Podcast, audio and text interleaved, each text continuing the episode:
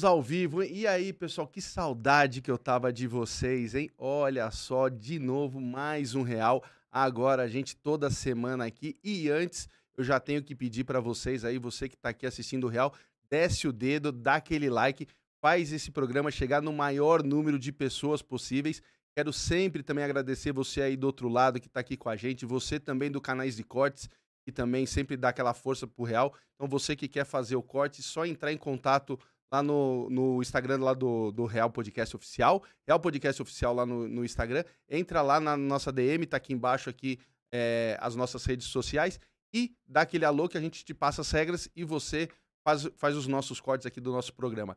Quero também agradecer também sempre a vocês aí desse do outro lado que estão aqui comigo, que estão dando essa força de novo nesse nosso começo e Quero também, hoje nós temos que falar também da dos estúdios. Quero também sempre agradecer aqui o pessoal, estúdios, arroba estúdios JLA. Tá aqui embaixo. Você que quer fazer o seu programa, você que quer fazer o seu digital, entra aqui embaixo, entra aqui nos caras, arroba estúdio JLA, que os caras vão te tratar bem. Você vai vir aqui para esse estúdio que é bem legal, viu? A gente tá, esse estúdio aqui é perto da do Ibirapuera, perto do Ibirapuera, certo? Certo, Mar? Tem mais algum recado? E hoje, gente, eu quero muito agradecer essa pessoa especial que a gente veio. Então, assim, a gente sabe como é que tá o Brasil. É, a gente teve eleições domingo, alguns ficaram felizes, outros ficaram tristes, mas é assim mesmo. Isso que é a democracia. Do resto, não é nada de democracia. Então, eu quero, eu trouxe hoje um, uma pessoa para bater um papo com a gente. Ela vai falar dela, da vida dela, uma pessoa super experiente no meio. E ela também vai dar um, algum caminho pra gente, para como a gente vai viver aí nos próximos anos. Então eu queria muito agradecer Elisângela Carreira, é isso? Isso mesmo, Carreira. Meu, sabe por quê? Carreira. muito gente... obrigada, viu, pelo convite. Isso, seja eu que agradeço. Mas carreira, a gente olha a carreira, a gente tem uma vontade de falar correia. No... É normal. É, não é? Mas é carreira mesmo, de carreira, eu falo. De carreira. De carreira. Quero muito te agradecer. Ela que é jornalista, apresentadora lá na Jovem Pan também. Seja.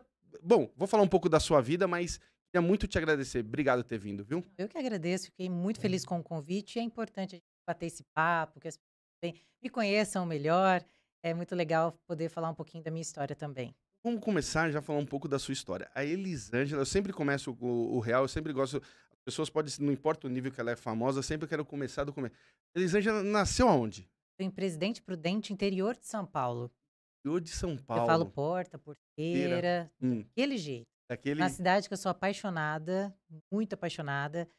E eu tô, eu tô em São Paulo há oito anos, então passei a minha vida em Presidente Prudente. Muito respeito pela minha cidade. Foi lá que eu me formei, que eu cresci, a minha família, meus pais estão lá. Meus, irmão, meus irmãos já estão aqui. Quantos irmãos você tem? Tem dois. É. Dois irmãos mais velhos. Então, né, os amores da minha vida meu pai, minha mãe também. Então, eu sinto muita saudade da minha terra, viu? Vou ser sincera, aquela tranquilidade do interior. Ah, mas você fala mas aquela, aquela, aquela, aquela tranquilidade, você fala isso, mas assim, quando você chega lá, passa quatro você dias. Você quer voltar para São Paulo. Você quer voltar para São Paulo. Nossa. É, isso é verdade. Depois, a gente acostuma, né? É, depois você pega a musiquinha de São Paulo assim, você vai pro lugar calmo, você fala, ai, que beleza quatro, cinco, no sexto dia você fala. Meu Deus, o que, que eu faço agora? Saudade de um shopping. Tô saudade de um trânsito, é. né? De ficar parado no trânsito, é mais ou menos assim. E como é que você veio para São Paulo? Como é que você caiu em São Paulo? Na verdade, eu trabalhava na Band, lá, Band. que é Band Band mesmo. Você ficou 14 anos na Band, não é isso? 14 anos na Band. E lá eu era apresentadora, editora do jornal Band Cidade, que tem uma área de cobertura de 300 municípios. Então, a abrangência ali é São José do Rio Preto, Bauru, Marília, Araçatuba. Ah. Então, toda aquela região ali eu dominava e apresentava o jornal.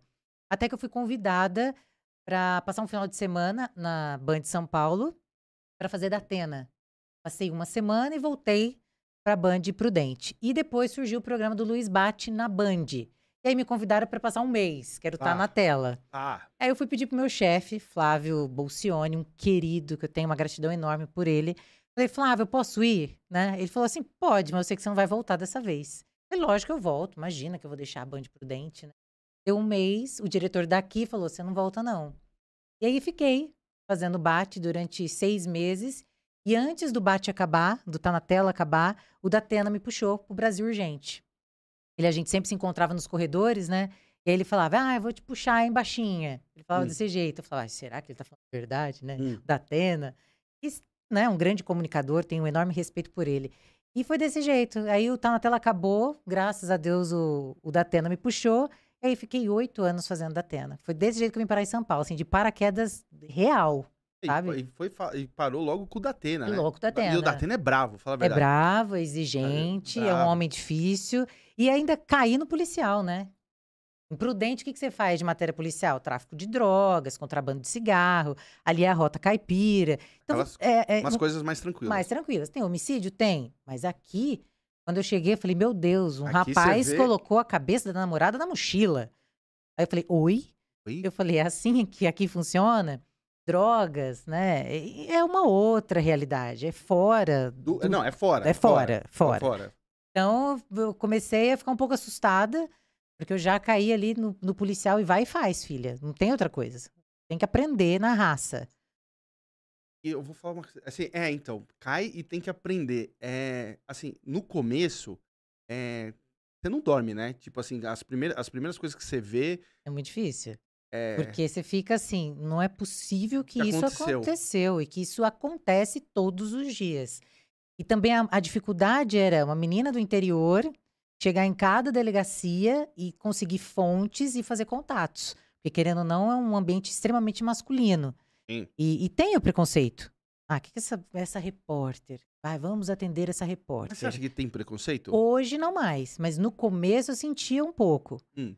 É, sentia uma facilidade por ser mulher e chegar numa delegacia. Sempre tem um homem prestativo pra, Sempre tem. pra ajudar, né? É, mas Hum. o importante é que eu sempre consegui colocar um limite também nessa prestação de serviço. Não, sim, lógico. né? Porque, senão. porque senão não, não dá. Então, eu fui criando essa armadura para conseguir trabalhar nesse meio tão masculino e, e fazer as minhas fontes, que até hoje, assim, eu tenho muitas. Então, se agora eu ligar para alguém, eu sei que alguém vai me socorrer. Eu sei que alguém vai me ajudar, eu sei que alguém vai me orientar, vai me dar uma informação. E sempre com muita lealdade eu trabalhei com a polícia. Então, no começo foi difícil, porque eu lembro lá atrás que o meu diretor da Band Prudente falava para os repórteres: vocês não têm fontes. Mas eu falava, vou ter fonte imprudente? Que fonte que eu vou ter imprudente? Quem eu que é a falava, fonte de Quem prudente? que é a fonte de prudente? Hoje eu tenho algumas lá, mas eu penso, quem, que- né? naquela época eu tinha acabado de me formar. Tá. E aí, quando eu cheguei em São Paulo, eu falei, ah, agora eu entendi o que, que é fonte. Eu preciso de fonte mesmo. E aí fui fazendo um trabalho formiguinha. Eu chegava na delegacia, me apresentava, olha, eu sou Elisângela, eu vim de Presidente Prudente, agora estou no Datena, assim, assim, assado. Ah, não, tudo bem, eu vou pego o seu contato, vou te mandar alguma coisa. Aí fui criando isso, mas foi muito devagar. Onde é essas fontes hoje? Quando você fala assim, fontes, a gente, tipo, você tem fonte aqui na polícia. Polícia, ixi, tudo. Até em ML eu tenho fonte. Não, mas é, é- não, mas é todo esse circuito que um fecha com o outro. Tipo, Exato. polícia, ML. É, Tudo. É, Polícia Federal, todas as polícias, Tá. tá? É, você acaba criando um vínculo, Sim, sim. né? Com um delegado ou com um tira, com qualquer pessoa. Mas o que, que acontece muito? Você cria esse vínculo, mas também uma pisada de bola que você dê, acabou. É uma vez só. Então, o que, que eu fazia, né? É, se eu tinha uma informação, o policial, o delegado ou o cara do ML me passou, eu guardava e falava, posso dar? Ele falava, Elisângela, por enquanto não. Ah, eu não dava. Só que um outro coleguinha ia lá e passava por cima de mim e dava. Só que ele já perdia aquela fonte, eu não. Então, assim, eu sempre agi dessa maneira. Se o delegado falasse para mim, Elisa, a gente tem essa informação, é exclusivo, é teu. Toma, manda bala. Eu ia lá e mandava bala. Se ele falava, a gente tem essa informação, só que a gente não pode dar ainda. Grava. Porque atrapalhar, atrapalhar o trabalho da polícia que mais me ajuda. Sim. Então, esse, foi criando esse ciclo de amizade, porque muitos viraram meus amigos, e, e tanto da Polícia Militar, da Polícia Civil, é muito importante também, as duas atuam juntas em várias operações, e aí eu consegui criar esse, esse vou dizer, essa agenda de fontes, que não foi fácil. Mas hoje eu tenho uma, uma agenda, assim, muito fiel e muito competente. Me ajuda até hoje. Imagino. É, tem que, tem que ser, tem que É, ser, tem que ser assim, é. E não é fácil, tá? Porque você falar. é, E outra coisa que eu aprendi muito nesse meio é que as pessoas reclamam, né, o tempo todo da polícia. Ah, porque a polícia não faz isso, a polícia não faz aquilo. Ah, mas a polícia prendeu, mas o cara já tá solto. Falei, cara, mas se o cara tá solto, não é culpa da polícia.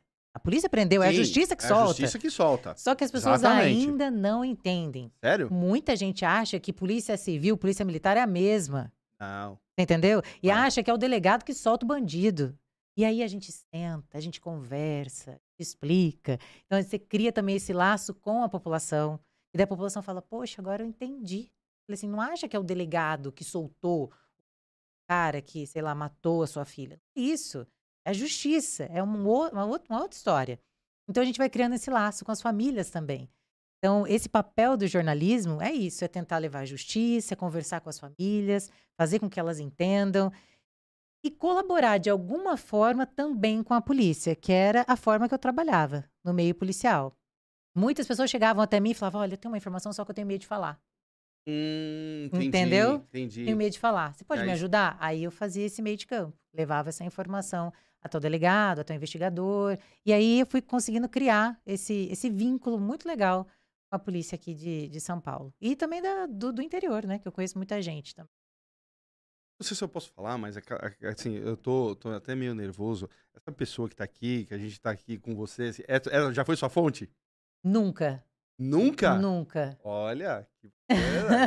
Nunca Nunca, foi. nunca foi. Entendi. Nunca foi. Conheceu assim na, de trabalho. É, é, Entendi. é, é, mas nunca foi. Me fala uma coisa, qual que é, eu, tirando essa parte que, lógico, é bem pesada, a, a- parte do seu trabalho, né, que é a parte policial, olha, eu vou falar pra pra ser polícia tem que ter cabeça, hein? Porra, É. porque é cada coisa que, é, é que nem você falou, a gente olha assim e fala, eu não Não é acredito que o ser humano chegou a isso, e chegou, E chegou. chegou, E chega a chegou. coisas extremas que não dá. Tira- tirando aquelas coisas assim que a gente sabe, as barbaridades, as coisas assim, qual que é a outra parte ruim do, do, do, do seu trabalho? Tipo, o trabalho de repórter em campo. Trabalho ruim. É porque no policial ali, tudo é ruim. Tudo ruim, lógico. É, tudo Que é nem eu ruim. falei, É um dia a dia muito tenso, porque já aconteceu de eu passar 15 dias numa delegacia, todo dia na mesma delegacia, por causa de um caso, até descobrir o criminoso, até prender. E, e a- isso é maçante, né? Porque você fica também com aquela sensação de você, você quer justiça, você quer ver a polícia prender, você quer ver as coisas funcionando. E isso é muito ruim. Isso deixa você ansioso. Às vezes vai dormir e você fala, puxa, mas eu acho que poderia ter acontecido isso, isso, esse cara pode estar em tal lugar. Você fica meio tá? Meio polícia. sim. Mas não é. né? A gente se coloca no lugar nosso ali. Mas mais ruim do que isso, não sei. Eu acho que cenas que a gente vê, né? Eu acho que o que mais me doía era ver uma mãe chorando porque perdeu um filho Deve por causa de um ser difícil. celular. Um É. tiro por causa de um celular. Você vê aquela mãe chorando. De repente você vê aquele pai que perdeu a filha porque foi estuprada pelo vizinho e foi enterrada pelo vizinho que era amigo dele. E aí aquele pai se ajoelha nos seus Sim, pés sim. e pede justiça. Então isso te desmonta. E já me desmontou diversas vezes. Já me desmontou muito. Já aconteceu de pai ajoelhar, de mãe me abraçar e chorar, chorar, chorar. E você, eu não tenho o que falar. Vou falar pra essa mãe. Que, que a justiça do Brasil é uma porcaria. Exato. É isso. Eu vou falar o quê pra essa mãe? Ela perdeu o filho. Tem, tem mãe que até hoje chora porque a pessoa não foi presa. O criminoso não foi preso. E aí, essa é a pior parte pra mim. É onde me doía, me machucava. Eu falava, meu Deus, o que, que eu posso fazer por essa mãe? A não ser dar o microfone pra ela falar, desabafar e o meu abraço de consolo. Sim. E isso vai minando a gente também. Aos poucos você vai falando, poxa. Aí você se coloca no lugar. Eu não sou Sim. mãe, mas eu falo, eu não quero isso pra minha mãe. Eu pensava muito na minha mãe. Meu Deus, se aconteceu alguma coisa comigo, olha o sofrimento dessa, Dessa mãe. mãe. Ah, não. Isso foi tomando bastante a minha cabeça, assim. Então, ponto de falar, "Ai, deixa eu parar um pouco com isso, com o policial que já não tá, Não tá. não tá dando. Você teve uma, um, um caso nessa época que você ficava ali em campo, na, na Band, você teve um caso famoso, um famoso, que você estava ali fazendo o seu trabalho e é, quando você foi entrevistar o, o, o bandido, O né? Eronildo. É. E, e ele, como é que é o nome dele? Eronildo. Euro- Eronildo. Eronildo. Não dá pra esquecer, não dá pra esquecer dele, não. Nossa, é. E, e, e aí você falando com ele, ele cuspiu na sua cara. Foi. O que, que aconteceu nessa história toda? É isso que eu até volto um pouquinho para falar da, da lealdade com a polícia. Eu criei um vínculo muito grande com o doutor Carriel na época, e a doutora Luciene, lá de Sorocaba. O Eronildo matou a Aline. A Aline simplesmente era uma jovem de 19 anos que saiu para comprar fralda para filha. Ela foi até a farmácia na cidade de Alumínio, chegou lá, o cartão do marido não passou, ela voltou a pé. Trajeto até meio longo. Só que ela passou perto de um, um parque. O Eronildo arrebatou a Aline ali e levou para o meio do mato. Estuprou a Aline, matou a Aline ali. No outro dia ele voltou e ateou fogo no corpo da Aline, metade do corpo da Aline. E começou a investigação. Né? Cadê a Aline? Onde está a Aline? A matéria começou assim. Aí localizou o corpo da Aline e depois quem matou a Aline. A gente ficou quase um mês nesse caso. E eu chegava no delegado, acontecia isso. Olha, eu tenho uma informação. Aí eu passava pro delegado, o delegado ia lá, o investigador ia lá e apurava. Eu fiquei todos os dias indo para alumínio. Todos os dias eu estava na porta da casa da Aline, da família da Aline. Eu tomava café, os vizinhos me davam bolacha, eu ficava ali. Falava com o delegado, doutor, isso, isso, Elis, não tenho nada ainda. Elis, olha, eu tenho isso, eu tenho mais ou menos aquilo. Eu ia atrás de câmera de segurança. O que eu conseguia de câmera, que às vezes é, acontece, tá? Às vezes a polícia não encontrou aquela câmera, eu encontrei, ó, e consegui essa daqui. Falei, Puxa, mas não dá para ver. Enfim, mas a polícia fez um trabalho, fez um levantamento de boletins de ocorrência na época, de abuso, de estupro, e levantou quatro nomes. E eles col- é, colheram ali material genético na Aline, e tinha o material genético do Eronildo. Ah. E, e tudo que a polícia falava pra mim, Elis, olha, essa informação a gente não pode dar ainda, essa aqui não, essa aqui não. A gente foi se afinando e eu falei, tudo bem, doutor, o que o senhor falar pra mim tá fechado. E eu tava em casa no dia que bateu o material genético, saiu todos os exames, saíram os exames, e o doutor me ligou e falou, Elis, tô com o assassino da Aline na mão. O exclusivo é seu.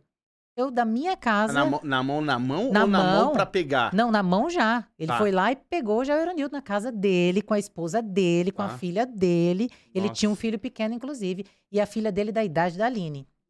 E fazia direito, a menina. Fazia, é, direito. E aí eu falei, doutor, tá bom. Já liguei na Band, falei, olha, eu tenho as informações agora. O Datena me colocou no ar, eu lembro até hoje, sentada num puff em casa, entrando pelo celular. O doutor me mandando as informações. E o Datena enlouquecido, porque ele falou, um furo. Aí o Datena falou, Elisângela, eu quero que agora você vá para Sorocaba. Eu falei, tudo bem, era 5 da tarde. Aí eu saí do ar, do telefone, Ah, falei, correu? doutor, é o seguinte, é, eu vou chegar, eu vou pra Band pegar a viatura, pegar o cinegrafista, o auxiliar e vou para Sorocaba. Vai chegar sete, sete e Oito, meia, eu oito. cheguei oito. Ele falou o seguinte pra mim, então é o seguinte, a imprensa local já está aqui, tem um produtor da Band aqui, mas eu só libero o Euronildo na hora que você chegar, que é uma questão de honra. E você tem que ver esse cara, você esteve comigo o tempo todo. Eu falei, poxa, firmeza, hein? Pô, cara, Poxa! E aí ele ainda brincava comigo, porque no trajeto ele falava: Você vai demorar muito, que eu não aguento mais esse cara aqui. Eu falei: Não, doutor, eu tô chegando, tô chegando, e a imprensa já lá. Na hora que eu pisei lá na delegacia, eu falei: Doutor, cheguei. Ele já saiu com o Eronildo. Foi o tempo de eu descer da viatura, peguei o microfone e falei: Olha, Datena, agora o Eronildo tá sendo a conduzido. Atena ainda tava? Não, porque eu fiz gravado. Ah, tá. É, porque eu tá. cheguei 8 horas da noite, Sim. né? Eu fiz meio que narrando Ah, já ali a Ah, já situação. pra fazer, passar amanhã. Pra passar amanhã. Falei, bom. Datena, o Eronildo tá sendo conduzido aqui por dois policiais. Eronildo, você, na hora que eu falei você, ele já cuspiu e acertou bem na minha testa. Aí não tinha o que fazer, né? Eu faria de novo. Não é certo, é ação-reação, Sim. tá? Mas se Não, foi super acontecesse, certa. eu faria de novo e não me arrependo de maneira nenhuma. Eu ainda quis continuar, mas um policial ali me segurou. Aí xinguei, xinguei, xinguei. Ele entrou na viatura. Outros policiais vieram pra me segurar. Falei, traz de volta, né? Pra eu terminar o que eu comecei. Mas, Eu tava ficou, ficou nervosa. muito no ar. Pra quem não conhece essa história assim, É. eu sei. O que, que você fez? Não, eu bati com ele com o microfone na cara dele umas Tá três certo. vezes e no final eu dei uma bati na barriga, mas na barriga não dói, né? Sim, Porque daí foi uma do tipo, se liga. sim. Eu falei pra ele, você tem uma filha. Eu não me conformava. E o delegado ainda falou pra mim, Elise, ele te acompanhava na TV. Ele sabia que todos os dias você estava na cidade. O cara era pastor. O cara andava todo alinhado. Chegou aí no enterro da Aline, no velório da Aline. Sério? Surreal essa Ah. história. E aí, na hora, até o delegado falou: vamos fazer mais um BO de injúria, né? Do que ele fez com você e tudo. E, e nesse dia, depois de uma semana, esse delegado, doutor Carrel, um querido, aposentou. Ele falei, Quer café? Obrigado.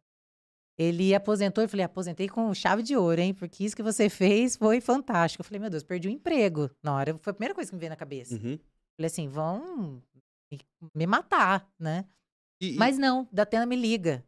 Falei, gente, mas Datena me ligando. Eu olhei assim no celular e, e fiquei assim assustada até. Falei, pronto, agora ele vai falar, Elisângela, adeus, muito obrigada. E ele ria no telefone. E ria. Eu falei, meu? Deus. É, ele começou a rir, a rir. Eu falei, agora não sei se eu dou risada também, o que que eu faço? Aí ele falou pra mim, Elisângela, você não tem nem tamanho pra fazer o que você fez. E começou a rir. Ele falou: amanhã você tá no estúdio comigo, parabéns. é, você agiu de maneira certa, você se defendeu, e é isso. E ele terminou rindo, rindo, Uhum. e eu tremendo de nervoso. E no outro dia, assim, a Band me recepcionou muito bem. Eu lembro que quando eu cheguei, o Neto, o craque Neto, falou: a gente tinha que estender um tapete vermelho pra você. E eu, extremamente assustada com tudo que estava acontecendo. E aí me deram flores, recebi flores do meu diretor na época. Ele, olha, aqui, Mitre? o Simão, que era Ah. o diretor do, do Brasil Urgente. Todo mundo bateu palma na redação. E eu, extremamente assustada, que falei, gente, cuspe na testa, sabe assim? Sim. É humilhante para um repórter isso. É horrível. Você tá, tá- você tá ali trabalhando, exercendo o seu ofício. E o cara chega e faz isso. Então, naquele momento. Aí depois eu fui percebendo a proporção que tomou. Eu tava em todos os sites, em todas as páginas, eu tava em tudo quanto é lugar. Eu falei, meu Deus do céu. E aí isso marcou, né? Porque quando eu fui mudando de emissora, ah, a repórter que levou a cusparada tá em tal lugar. A repórter do microfone. Eu falei, poxa, eu fiz tanta coisa legal, mas isso foi o Ah, que. é isso, é isso. É Mas isso. isso que, que mais é, marcou, assim. E já levei muita. Já levei chute de bandido, de mulher que foi presa. Já de tudo comigo já. Mas tô inteira. Quanto, quanto, quanto tempo de ser repórter? É, que- E Quantos anos de carreira? são 15, né? Mas de policial foram oito. Ah. É bastante tempo, né, pra, pra apanhar aí no crime. Mas eu nunca deixei muito barato, não. Mas você fez super certo. Eu faria do mesmo jeito. É, Eu- eu falo, não, É isso. É, não tem como. Não tem. Não tem. E às vezes você tava eh, ali no meio de cada história que você. Às vezes a gente entende porque as pessoas fazem justiça com as próprias mãos. Esse é um, é um problema. É, é, a mas, gente mas a gente naquele- entende. Então, a gente entra naquela parte que eu te falei do país tele, tele fraca. Entendeu? Não vai funcionar a lei mesmo, então deixa que eu resolvo. Mas é errado, é errado, Sim. lógico. Mas eu já vi situações de pai desesperado, chorando, que queria fazer justiça com as próprias mãos. Sim. Não sei se você tem filhos, Não. Mas eu, Mas eu eu- via, eu via Sim. aquilo. Eu falava, gente, se fosse comigo. É difícil pensar, gente. É muito difícil. Então é um meio bem complicado, bem, bem cruel. Mas aprendi muito. Aprendi muito, isso eu posso te falar. Aprendi com histórias, com pessoas, aprendi com a polícia, aprendi até a me comportar é, em alguns meios. E, enfim, eu acho que aprendi muito, pessoalmente e profissionalmente, fazendo reportagens é, policiais, investigativas, né, que a gente fala também. Eu acho que também essa daí, é- são as mais difíceis. Por causa do, da do, do ambiente em si. Do ambiente em si. Do ambiente tenso, os policiais eles são preparados para tudo que vai acontecer ali. Sim. o imprevisto, o previsto, para tudo. A gente não. A gente vai pegando um pouco da manha do negócio. Mas eu acho que eu já me aventurei muito. Tem coisas que eu não faria. Já fui para operação policial que o delegado falou: Ó, você fica aqui. Mas dava dois minutos, eu já estava lá no meio quando eu via. Eu já estava correndo junto com a polícia. Vocês, são, vocês têm uma coragem, repórter tem uma Mas coragem que eu não depois, sei da onde eu também vocês não tiram. sei. Porque às vezes eu olho assim uma, uma, uma reportagem, aí sei lá, é, é, sei lá, é guerra, é qualquer Tá outra lá, né? coisa, tá coisa lá. Aí você vê assim uns barulhos, tiros assim, o repórter ali no meio, aí você vê que a galera tipo deitando, fugindo das balas, o repórter do lado, eu falo, E gente, falando, né? E é, narrando. e eu falo, gente, tem E família, não tem... Mas a gente só pensa depois. Sabia? Depois que passa, você fala: Ué, pra que, que eu fui fazer, fazer isso, né? É porque na hora você tá no, você Você tá no vai. automático com... Tá no com- automático, exatamente. Eles foram estourar um cativeiro, não esqueço desse dia. E aí a polícia correndo, correndo, subiram um muro. Quando eu vi, eu subi um muro que eu não sei como eu subi. Antes até dos hoje. policiais, você que pegou o, É, eu acho que o foi tipo meliante, isso. né? Eu tava em cima do muro, eu falei, agora eu não desço. Porque na hora que eu olhei, eu falei, não desço. Não- Gente, eu vou me quebrar inteira. Eu parei assim com o microfone e fiquei. Aí os policiais olharam e falaram, meu Deus. Eles olharam assim pra mim, vamos tirar essa menina daí. Um pegou daqui, pegou dali e me desceram. Eles falaram, o que, que você tá fazendo aqui? Eu falei, vou, simplesmente fui. Então, assim, tem coisas que a gente faz na hora que a gente não pensa mesmo. Não- e... vai e faz. E o, o, o Datenão, além dessa imagem que a gente sabe que ele, é, que, ele é, que ele é bravo, que ele é estourado, ele também me parece uma imagem também de paizão. Ele é, ele tem um coração gigantesco. Quem ele pode ajudar, ele ajuda. Ele é muito solidário com as pessoas, isso eu acho muito bacana. É, comigo sempre me tratou muito bem, com muito respeito. Então eu tenho uma enorme admiração por ele. Primeiro porque ele gostou do meu trabalho desde o início e me puxou para o Brasil Urgente, né? Então tudo que eu sei é, é de- é- foi por causa dele. Do policial mesmo e das pessoas com quem eu convivi lá na Band. Porque eu não tinha experiência nenhuma em fazer matéria policial. E lá já tinham repórteres que faziam isso há mil anos. Tem o Marcelo Moreira lá que se pergunta, pegar a agenda dele, são mais de 100 delegacias em São Paulo, ele tem de tem todos. todas. Ele sabe de cabeça. Você sabe o nome do delegado do 101 DP? Seles, era fulano de tal. Eu falo, gente, e do 90? Seles, era fulano de tal. Eu falo, gente, amados. Então, muita coisa eu aprendi ali.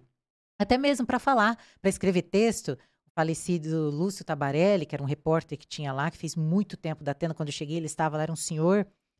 É, eu lembro até hoje, a minha primeira matéria, uma das primeiras, é, os bandidos abordaram um caminhoneiro e levaram, roubaram o caminhão. Eles estavam armados. E no meu texto eu escrevi mais ou menos assim: ah, os bandidos pediram para que o motorista descesse do caminhão. E aí ele pegou e foi pro ar minha matéria.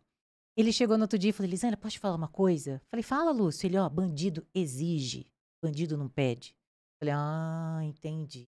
E é uma, frase, uma palavrinha que muda todo o contexto. Uhum. E o Lúcio tinha essa arte de, de até mesmo poetizar nas matérias policiais.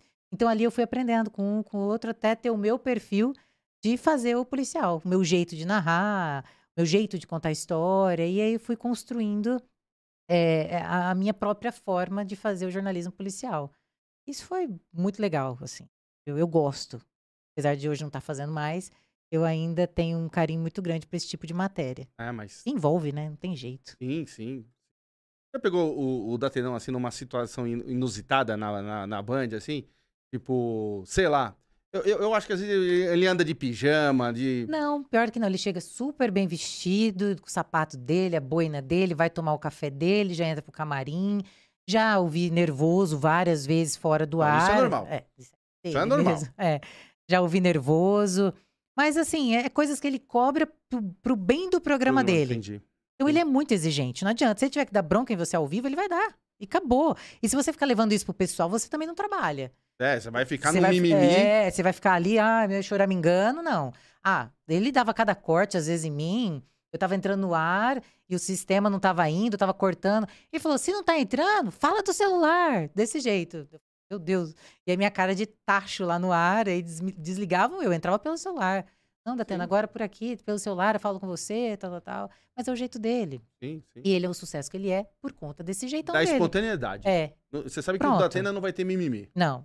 E Tá. ele consegue envolver as pessoas com o discurso dele, o jeito que ele conta também as histórias. Eu lembro até hoje, na morte de um dos filhos do Geraldo Alckmin, do helicóptero. Sim, sim, lembra dessa história? eu estava ao vivo, fiquei das seis da manhã até as dez da noite. E no período do Brasil Urgente, ele segurou o programa sozinho. Eu estava no link, mas ele conseguiu sensibilizar todo mundo com a narrativa dele, com o texto dele, com o que ele falava. E eu ali assim, falei, gente, eu me emocionava com o Datena falando. Entendi. Falei, ele ficou ali três, quatro horas, só ele.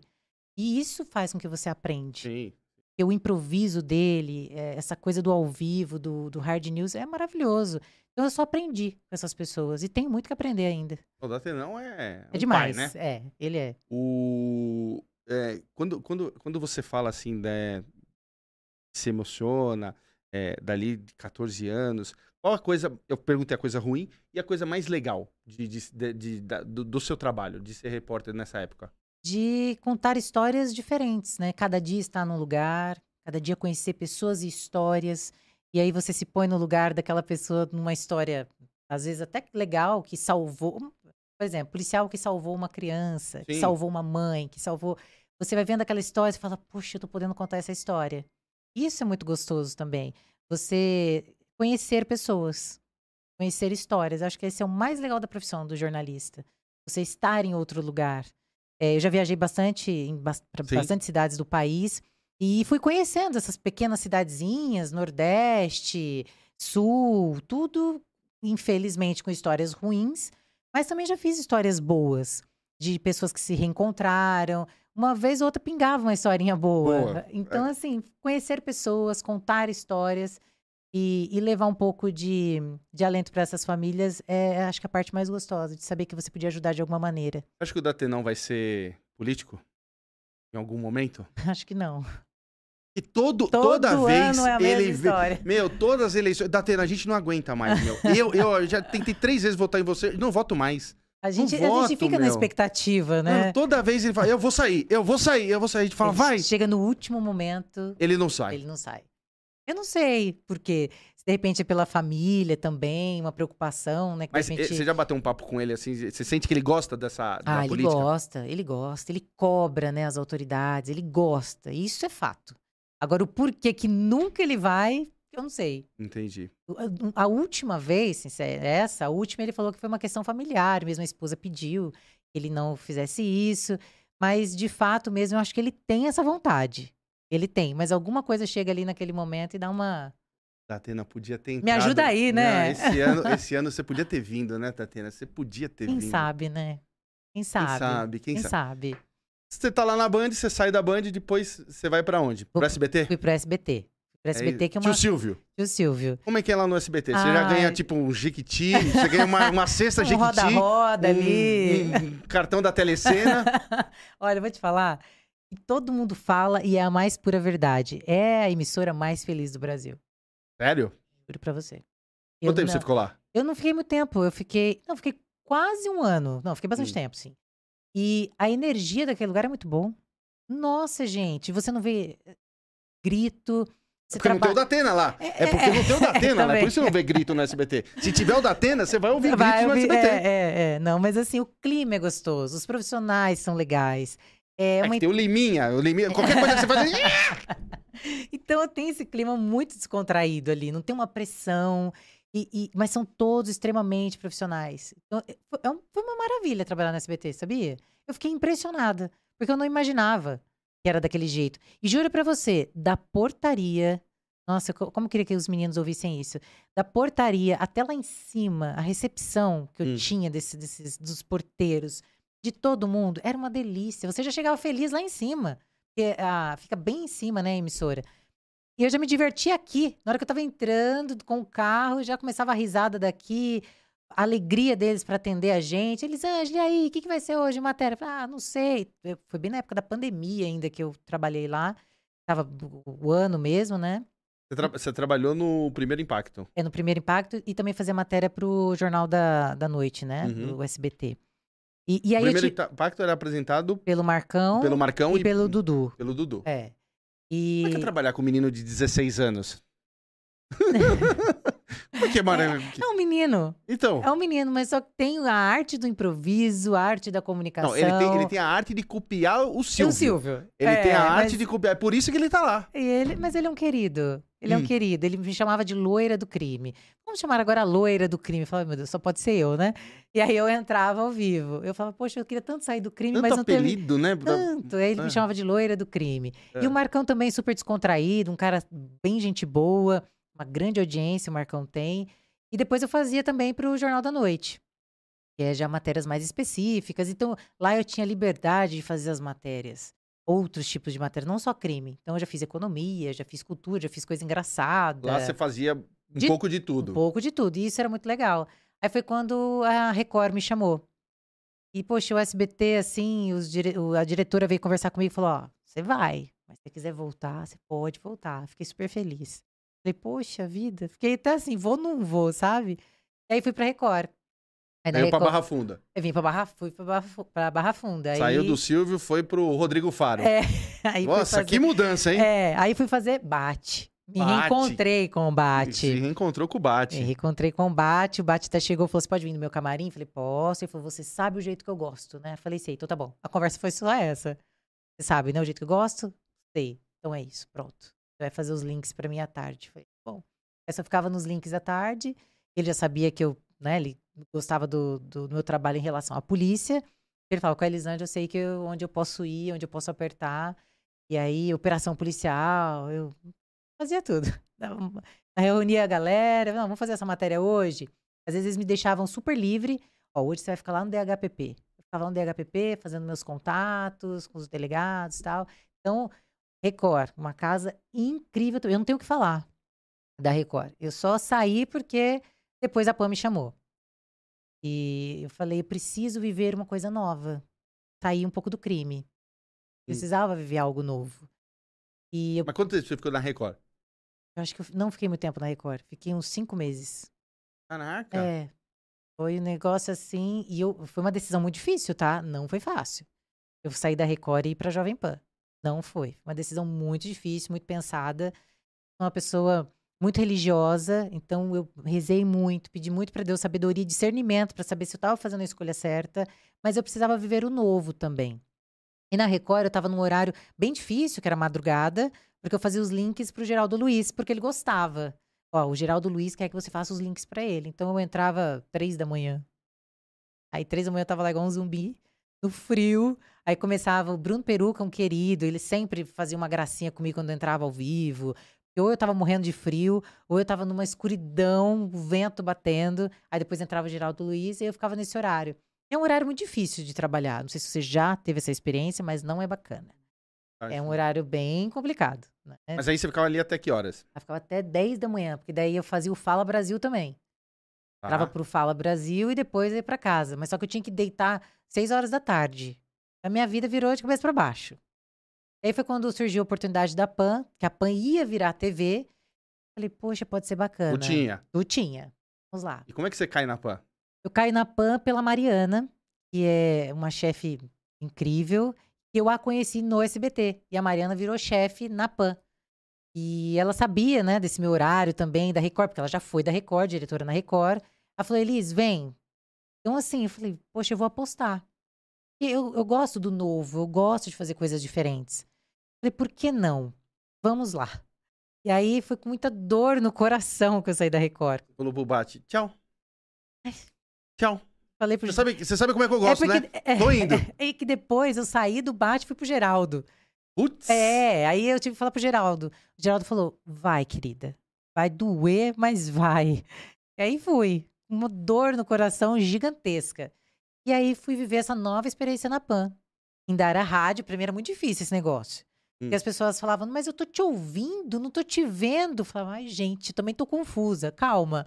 E aí depois virou TV, eu fui me adaptando, me adaptando, e é um outro clima, né? A PAN é muito mais política, é, é um outro perfil de jornalismo. Muito mais política, não. Você tá sendo gente fina.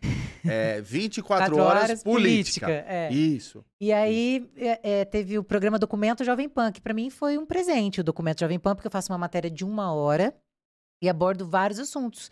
É, tanto policial, quanto de saúde, de tudo quanto é jeito. Várias matérias. Então é uma matéria por semana que eu faço de uma hora.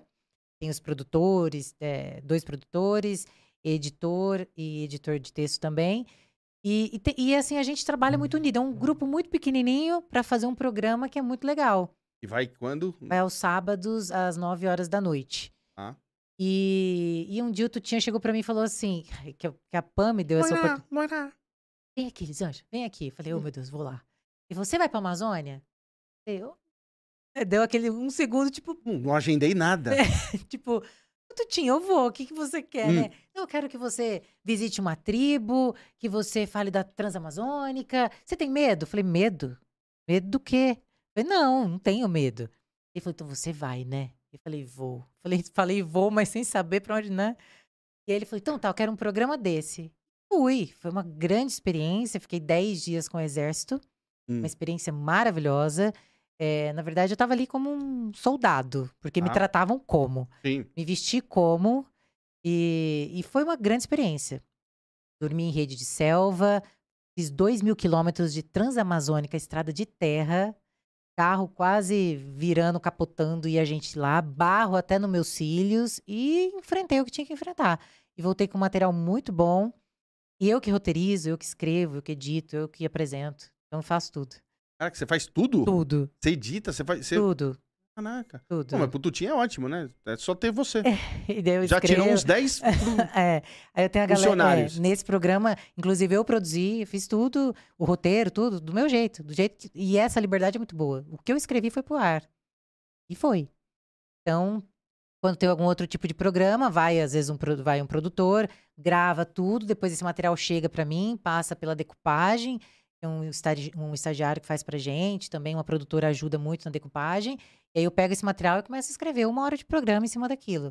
Aí vou para ilha de edição, sento com o editor de imagens, é, esqueleto todo o programa, eu faço esse roteiro do programa da forma que eu quero, primeiro bloco, segundo bloco, e depois escolho as imagens também, porque eu sou muito chata.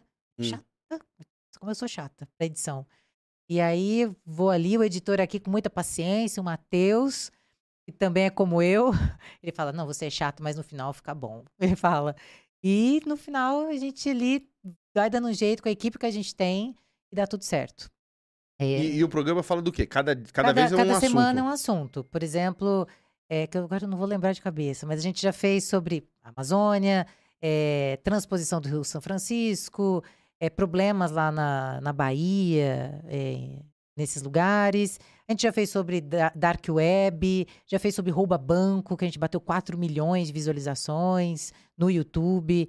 Foi um programa, um dos primeiros que a gente fez.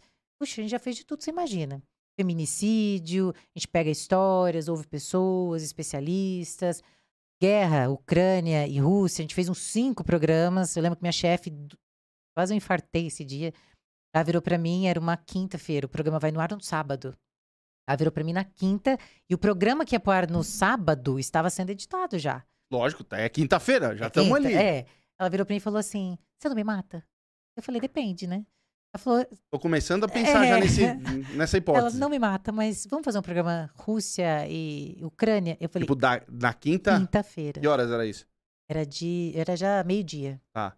Aí eu olhei pra ela falei, tá, é uma hora de programa, né? Aí ela falou, você consegue? Aí eu, tá bom. Legal você. E Daí na hora eu fui pra casa assim, tipo, Dois dias e meio pra fazer. eu não, né, eu não sei no que, que eu pensei na hora. Eu falei, eu não vou dar conta. Mas aí deu. Deu certo. E aí aconteceu de novo. Aí teve um dia. Ah, esse agora mesmo a gente mudou dessa semana. O programa. É tudo em cima da hora. E aí, fi, aí começa. Aí começa a escrever, eu entro ali no meu mundinho e acabou. Foco ali, esqueço tudo, escrevo, escrevo, escrevo, vou pra ilha de edição, subo da ilha, gravo off, volto. Ó, não, vamos colocar mais isso, mais aquilo. A Ana ali sempre me ajudando também, tem a Marina, tem uma galera, né? O Alan, tem um Alan que trabalha com a Tem um gente Alan. também. É. E o Grieco, que faz a decupagem. Um, um grupo pequeno, mas que a gente tenta fazer o melhor sempre. O último problema foi do quê? Passou. Sabe o que eu esqueci? Tá tudo bem eu esquecer, né? Lógico. Vixe, Tá. aqui eu esqueço É, coisa eu pra caramba. Aqui eu esqueço. Vixe, ó, tem hora Eu que, aqui, o Marcelo trabalha comigo, tem hora que eu esqueço onde a gente tá. Ah, não! Um ano de Jovem Pan. Um, do, do canal Do da. canal, Ah. é, um ano de Jovem Pan. Desculpa, Pan, eu esqueci, mas é Ah, muita amanhã- coisa na cabeça. Já. É, foi um programa de um ano, de comemoração de um ano da TV Jovem Pan. Foi isso. Putz, legal, hein? E, a, É. e a, a Pan, assim, tem uma galera. Quem, quem que é o mais chato lá? O Emílio, né? Fala a verdade. O Emílio, ele olha É e porque fala, eu não "Não, tenho já tô contato. cansado. É, não, o Emílio é o jeitão dele, ele chega, se ele quiser falar bom dia, ele fala, se ele não quiser, ele não fala. Ele não é muito de tirar foto, é um cara muito na dele. Mas eu nunca tive problema. Todas as vezes que eu passei, falei, ou ele me respondeu, então tá bom. Mas ele é muito na dele. Muito Sabe quem passou aqui semana passada? Marco Antônio e Pietra. Ah, ele é um querido, Marco Antônio. Não, é o nosso Superman, é o Superman. É o Superman. Superman, é o A Superman. mulherada lá suspira por ele. O Marco passou, a mulherada tá assim, ó. É um barato. Superman. Nossa, eu vou falar pra você, a vida daquele menino deve ser É, puxada. puxada, hein? Puxada. Puxada, hein, Marco? Puxada, hein, irmão? Muito gente boa, muito gente boa. Gente boa, né? A Pietra também, muito gente muito boa. querida, muito Não conhecia querida. eles, mas é, só conhecia da, da, da PAN, assim, da, da TV. Muito gente boa, É, nossa. o Marco, e ele, nossa, ele deu um salto ali na PAN, que foi muito legal pra carreira dele também. Ele é muito competente e ali ele vo- voou rapidinho. Muito feliz. Samidana, tá o Samidana, o Sam, Sami. É, também. Outro, super gente boa. É uma galera diferentona, sabe? Que eu nunca tive contato. É. E que é super inteligente. Tem hora que eu não, eu não acompanho, não. Eu falo, rapaz, Sam é demais. Tem o Torinho também. Sim, sim. Tem o Torinho. Poxa, tem muita gente lá. Muita gente boa, muita gente legal, inteligente. E, e escutar outras questões, histórias dentro de uma emissora é bom, porque até então eu só ouvia crime, crime, crime. É até engraçado que quando eu entrei, eles tinham alguma dúvida quando eu ia fazer alguma matériazinha, assim, ah, Elisane, teve essa apreensão aqui, que maconha é essa? Eu ia lá e falava, ah, essa aqui é hidropônica. Dava a impressão que eu não uso drogas. Não Mas uso, aí- mas eu sabia Sim. o que, que era cada coisa. Ah, aquilo ali, É, ó. aquilo ali e tal. Eles sempre vinham perguntar pra mim: olha, o que, que, o que, que é isso? Eu ajudava como eu podia. Então, quando tem alguma coisinha assim de crime, aí vem pro meu lado. Tudo bem.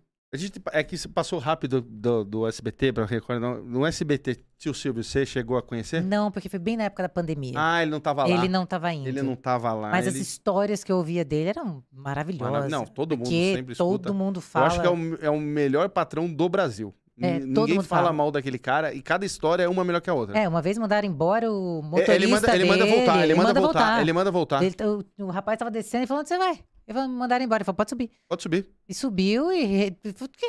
É, Eu mando nisso. É. E ele é assim, todo mundo fala. Fala, Uma pena que eu não pude encontrar com o Silvio, porque ele Caraca. passou aquele ano todo, ele não fez nada, ele não foi pra emissora. E achei super certo, né? Pela Sim, idade lógico, e tudo lógico. mais. Os programas ficaram parados, alguns, a Eliana, por exemplo, gravou alguns em casa, algumas coisas assim. Mas o clima lá dentro mesmo é legal, é gostoso. É, é, você sentiu, assim, tipo, hoje, com. Você passou na Record, passou na Band, passou. Agora tá no Jovem Pan. Chegou, teve um momento da. Um monte de gente que nem passou pro Real, e, e eu senti isso, não sei se você sentiu. Tem hora que você tá na frente das pessoas que você via na TV e etc. Você fala, nossa, eu tô aqui com ela. Ah, lógico. Você teve essa chave? Porque teve gente que passou no Real que eu, eu, eu tava assim, eu falei, gente. Oi, é você que tá aqui. Gente, tipo é. assim, né? Já, ah, já. Muita gente. Poxa, é, Cabrini. Cabrini. Ah, O dia que eu vi o Cabrini, eu fiquei assim. Cabrini é outro que Cabrini. tem uma. Que, olha, pega umas histórias. Não, e o Cabrini é uma referência pra mim. Então, quando eu Sim. encontrei o Cab... o Cabrini, passou assim, comigo- no SBT ele tava. Eu fiquei assim. Cabrini. Ele, oi, tudo bem? Eu não, Você nem sabe o eu que não falar. sei, eu falo, cara, tudo. Eu não sabia o que falar. E eu admiro ele. E hoje a gente conversa. Sabe assim, pelo Sim. Instagram, ele falou, "Ô, bacana a sua matéria. Eu falo, gente, Cabrini falou bacana a minha matéria. Então, assim, é um cara que eu admiro. Já fiquei surpresa de, de vê-lo. É o Nascimento também. Nascimento. É, quando eu ouvi, falei, poxa, eu assistia ele lá na outra emissora, quando Você eu era lá, tamanho. tamanhinho, entendeu? É. Então tem pessoas que você vai encontrando, por um, um exemplo, que pra mim essa mulher não envelhece nunca, a Nanda Apple. Ananda Apple. Ela A tem a Nanda? mesma cara de quando eu tinha 5 anos. Exatamente. A Ananda, Ela boa. tem 60. A Ananda Apple não envelhece. Aí eu olhei e falei, não é possível não, que essa mulher ainda tá desse jeito, tá no formol. E coincidentemente eu encontrei ela no- na mesma médica que a minha, eu tive que falar pra ela, falei, não sei o que, que você fez. Porque você tem o mesmo rosto desde que eu me entendo por gente. Então assim, tanto pessoas do jornalismo, quanto artistas que eu já tive a oportunidade de entrevistar, e na hora que depois que eu entrevistei eu falo, rapaz, falei com fulano? Sabe assim? E aí dá aquelas bugadas às vezes, normal, porque eu também... Normal. Normal. Eu até brinco, né? Porque tem gente chega e fala, ah, posso tirar uma foto com você? Eu falo, "Mas, rapaz, eu não sou artista, não. Sou jornalista. Pô, né? Só leva a matéria. É, não, não faço nada, não danço, não canto. Mas é engraçado isso. As pessoas te veem na TV, depois te veem pessoalmente. Fala, poxa, eu te assisto. É gostoso, é a mesma coisa que eu sinto quando eu assisto outra pessoa. Sim. E é legal, né? Você acaba depois criando uma amizade com essa pessoa, você fala, poxa, olha só, admirava, admiro tanto, e hoje virou meu colega. E assim como eu, uma pessoa normal, tranquila. E às vezes as pessoas têm isso, né? Que quem trabalha em TV é anormal, é intocável. Imagina, gente. A gente chega e fala, oi, dá licença, você pode tirar uma foto? Desculpa. Eu falo, "Pedir desculpa do quê? Pra que pedir desculpa? Pode chegar no mordo. Eu até brinco, assim. Mas eu não sou artista, não, minha gente. Pode chegar, só tirar foto, né? Tipo, a gente é normal. Normal. Mas normal, cria mesmo essa-. Sim, Essa resistência, às vezes, pra chegar, assim. É normal. engraçado. é normal. E como é que você tá vendo o nosso país? Como é que você viu as eleições aí esse final de semana? Como é que você vê o nosso futuro aí? É, na verdade, eu nunca tinha visto, né, um- um- algo tão polarizado na minha vida. Primeiro que eu nunca fui assim com política, meu pai gosta muito, mas eu sempre fui meio avessa à política. E, e viver essa polarização ficou, ficou uma coisa meio, né? Eu Falei, "Gente, olha isso, hoje você não pode opinar, que ou você perde o amigo ou perde alguém Sim. da família. Sim. Você perdeu o, perde até o irmão. Então, assim, hoje a liberdade ela não existe muito nessa questão de opinar, tanto é que eu não opino mesmo. Eu falo assim, se eu falo, vão me criticar. Se eu não falo, vão me criticar. Eu prefiro não falar. Sim, pelo menos não É, o que eu penso. Não sabem o que eu penso. Porque eu falei, por que viver isso desta maneira? É, falam tanto de democracia, democracia, ok. A democracia aconteceu neste final de semana, a maior festa da, demo- da democracia. Ele foi eleito, ok. Agora vamos esperar, gente. Sim. Deixa ele trabalhar os quatro anos. Se fosse o outro, deixa ele trabalhar os quatro anos. E quem colocou, quem colocou eles lá, ou um ou outro, foi o povo. Então, se der ruim, a culpa é do povo. Sim. Se der certo, parabéns para o povo. Então a gente vai arcar com as consequências. É assim, eu acho que democracia é isso. Então, assim, não adianta depois de quatro anos vir reclamar, ou depois de quatro anos, ah, parabéns, ah, legal, ac- acertamos. Então, assim, eu, eu penso dessa maneira.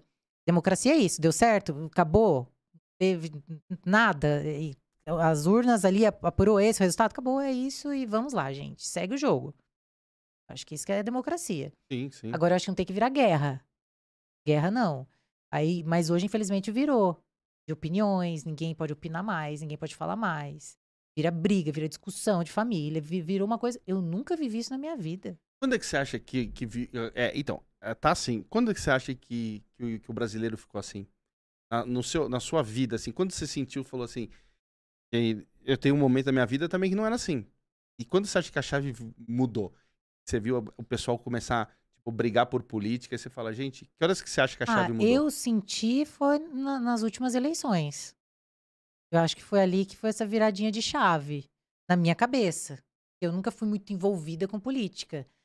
Mas é, naquele momento eu senti que começou a virar a chave né, quando na- nas últimas eleições. Ali que começou a virar e aí começaram a falar de direita, esquerda, direita, porque não se falava tanto assim não, como se fala hoje. não.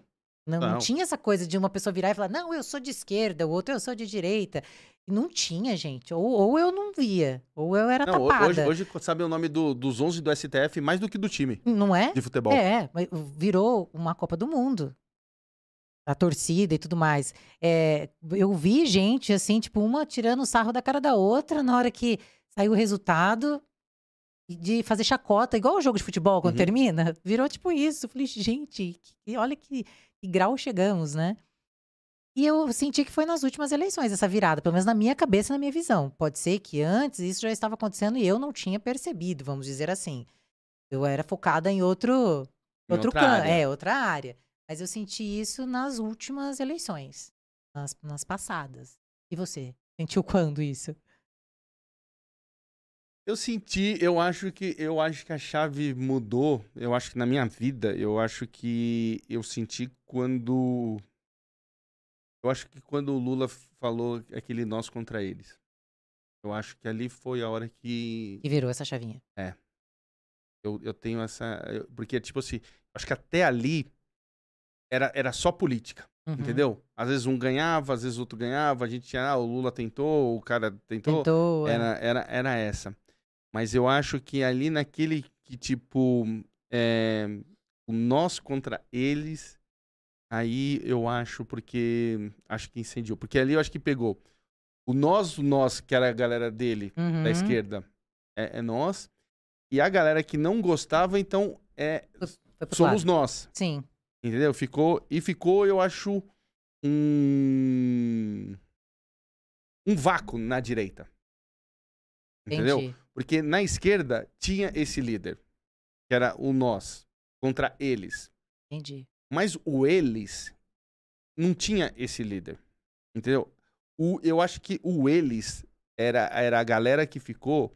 Eu acho que no eles, a galera que era eles, que não era de esquerda, eu acho que era uma galera. Todo mundo, eu acho que ficou abandonado, sabe assim? Tipo, hum, era uma galera que, tipo, não tinha um líder pra falar quem que é o líder.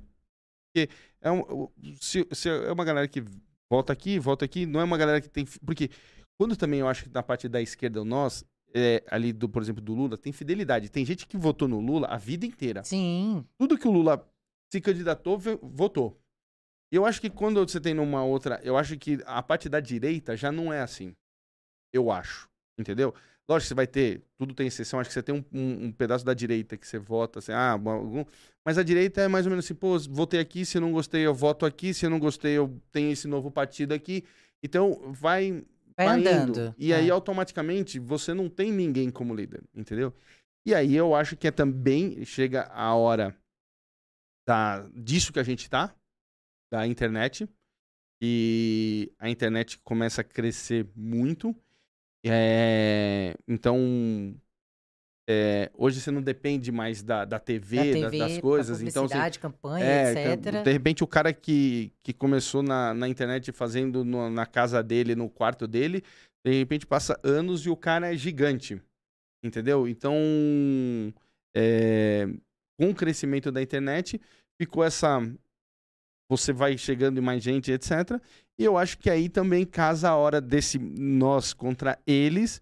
E aí vem o Jair. E soube Momento. pegar esse momento da internet.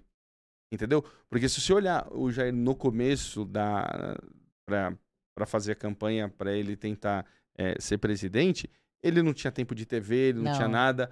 Então a galera fala, a galera que, que, que entendia de política, é, gente que eu via da televisão falando que porque tinha um, um tinha um barulhinho da internet que, que ele estava crescendo, aí você tinha aqueles vídeos que é, cada lugar que ele chegava tinha já uma- um pessoal para receber ele, que, que aquilo ali ou você chegava no seu WhatsApp ou você via por alguma forma. E a galera mais experiente, que de os dinossauros da, da, da TV, assim, falam, não, mas isso daí, a hora que vir o tempo de campanha, o Alckmin vai engolir. Porque, meu, ele tem 15 segundos, o Alckmin tem 5 minutos. E não foi. E não, foi. Foi, foi. crescendo, foi É. crescendo, foi crescendo. E aí, eu acho que aí vem essa polarização. Entendeu? E aí agora realmente foi crescendo, vai crescendo, vai atingindo tudo. É nós contra eles, é nós contra eles, é nós contra eles. Pronto, você respondeu tudo, tá vendo? Não, eu, eu tenho essa É. visão. Eu não sei se é, eu tô certo, mas na minha vida, pra mim, foi isso. Entendeu? Pra mim, foi isso. Porque é, é, tem essa coisa. Junta-se a isso o, o péssimo mandato da Dilma também do impeachment. Isso também ajudou a unir essa parte. É, Bem lembrado. entendeu? Porque foi a, é, quando, quando, quando também tem essa coisa da Dilma, do, do, do governo dela, é também em 2014 a hora que começa essa coisa de vamos pra rua. Então, esse crescimento também, esse vamos pra rua, começou na internet. Eu fui muita, em muitas manifestações em 2014 que era, era divulgado e, e chamado Uhum. pela internet. Então, é, é nessa hora também você vê também é, aquele nós contra eles, então mais ainda... E aí foi. E eu acho que não tem mais como voltar. Eu também acho que não. Eu acho que não tem mais como voltar, porque hoje virou quase pessoal. Hoje Quase galera não, é, virou pessoal, né? virou pessoal, porque hoje o pessoal briga com a família, é, entendeu? É... hum, E sempre vai ser assim. ó. Não, vai ser sim, porque, eu, é, porque agora também cada. Hoje todo mundo pode falar. Todo mundo pode. Entendeu? Hoje. E, e aí. E, exatamente ficou muito polarizado o Brasil. Ficou essa, essa, essa coisa que eu também não sei se foi bom pro brasileiro. Entendeu? Não, eu juro pra você que eu não consigo. é Porque eu falei, eu, acho que pro Marco Antônio, tempos atrás, é- que nem você falou assim, a gente não sabia nem quem era os ministros do STF. Entendeu? Até, sei lá, uma idade X da minha vida, É. eu nem sabia quem que era. Os ministros, sei lá, 26 anos, vamos colocar assim. Uhum. Eu não sabia quem que era. Hoje em dia a gente sabe os 11. Tudo. Entendeu? Então, Por um lado é bom, e por outro, criou essa polarização que não é tão boa assim. E criou uma, uma é, brigas e discussões que é o que a gente tá falando. Não sei, é, que eu não sei se, é, até que ponto isso vai.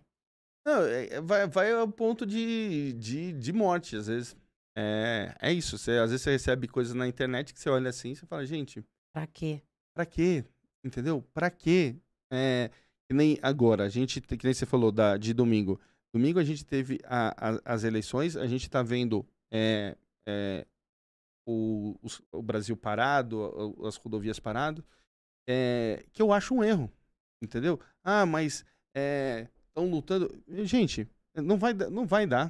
Não vai dar nada. Hoje o Bolsonaro já, à tarde também já, já fez a declaração que tinha que fazer. Mas é isso, a democracia é isso, que nem quando, quando o, a esquerda perdeu, a esquerda saiu. Quando a gente pediu, teve o impeachment da Dilma, Dilma saiu pela porta da frente ali do palácio, desceu e foi embora. Entendeu? E a gente comemorou, beleza, e, e, e, e entrou, beleza, e ninguém ficou parando rodovia, ninguém não sei o que lá. Do, da mesma forma, quando o, teve, teve o, o, o Lula, os problemas que ele teve com a justiça, ele fez o tempo dele que ele fez lá no sindicato, depois ele se entregou e foi embora. E acabou. E, e eu acho que hoje é, é, assim. Ah, a gente tentou, quem tentou, beleza, é, eu não gostei, mas é isso. Daqui quatro anos tenta de novo. Entendeu? E, e, e, e tudo também, na, o que eu aprendi também, Lisângela, é que nessa vida, que nada é à toa. Tudo tem um porquê. Entendeu? Tudo tem um porquê. Tudo. Será que, tipo assim, ah, as pessoas estão chateadas, a gente, meu, da esquerda, a gente sabe tudo que fez no país, ok. Mas, assim, ah, veio do nada? Tipo, é, o Brasil ter votado na esquerda de novo, veio do nada? É do nada, sério mesmo? É do nada? Eu vou fazer um comparativo do Trump e do Bolsonaro. Os dois têm a mesma linha.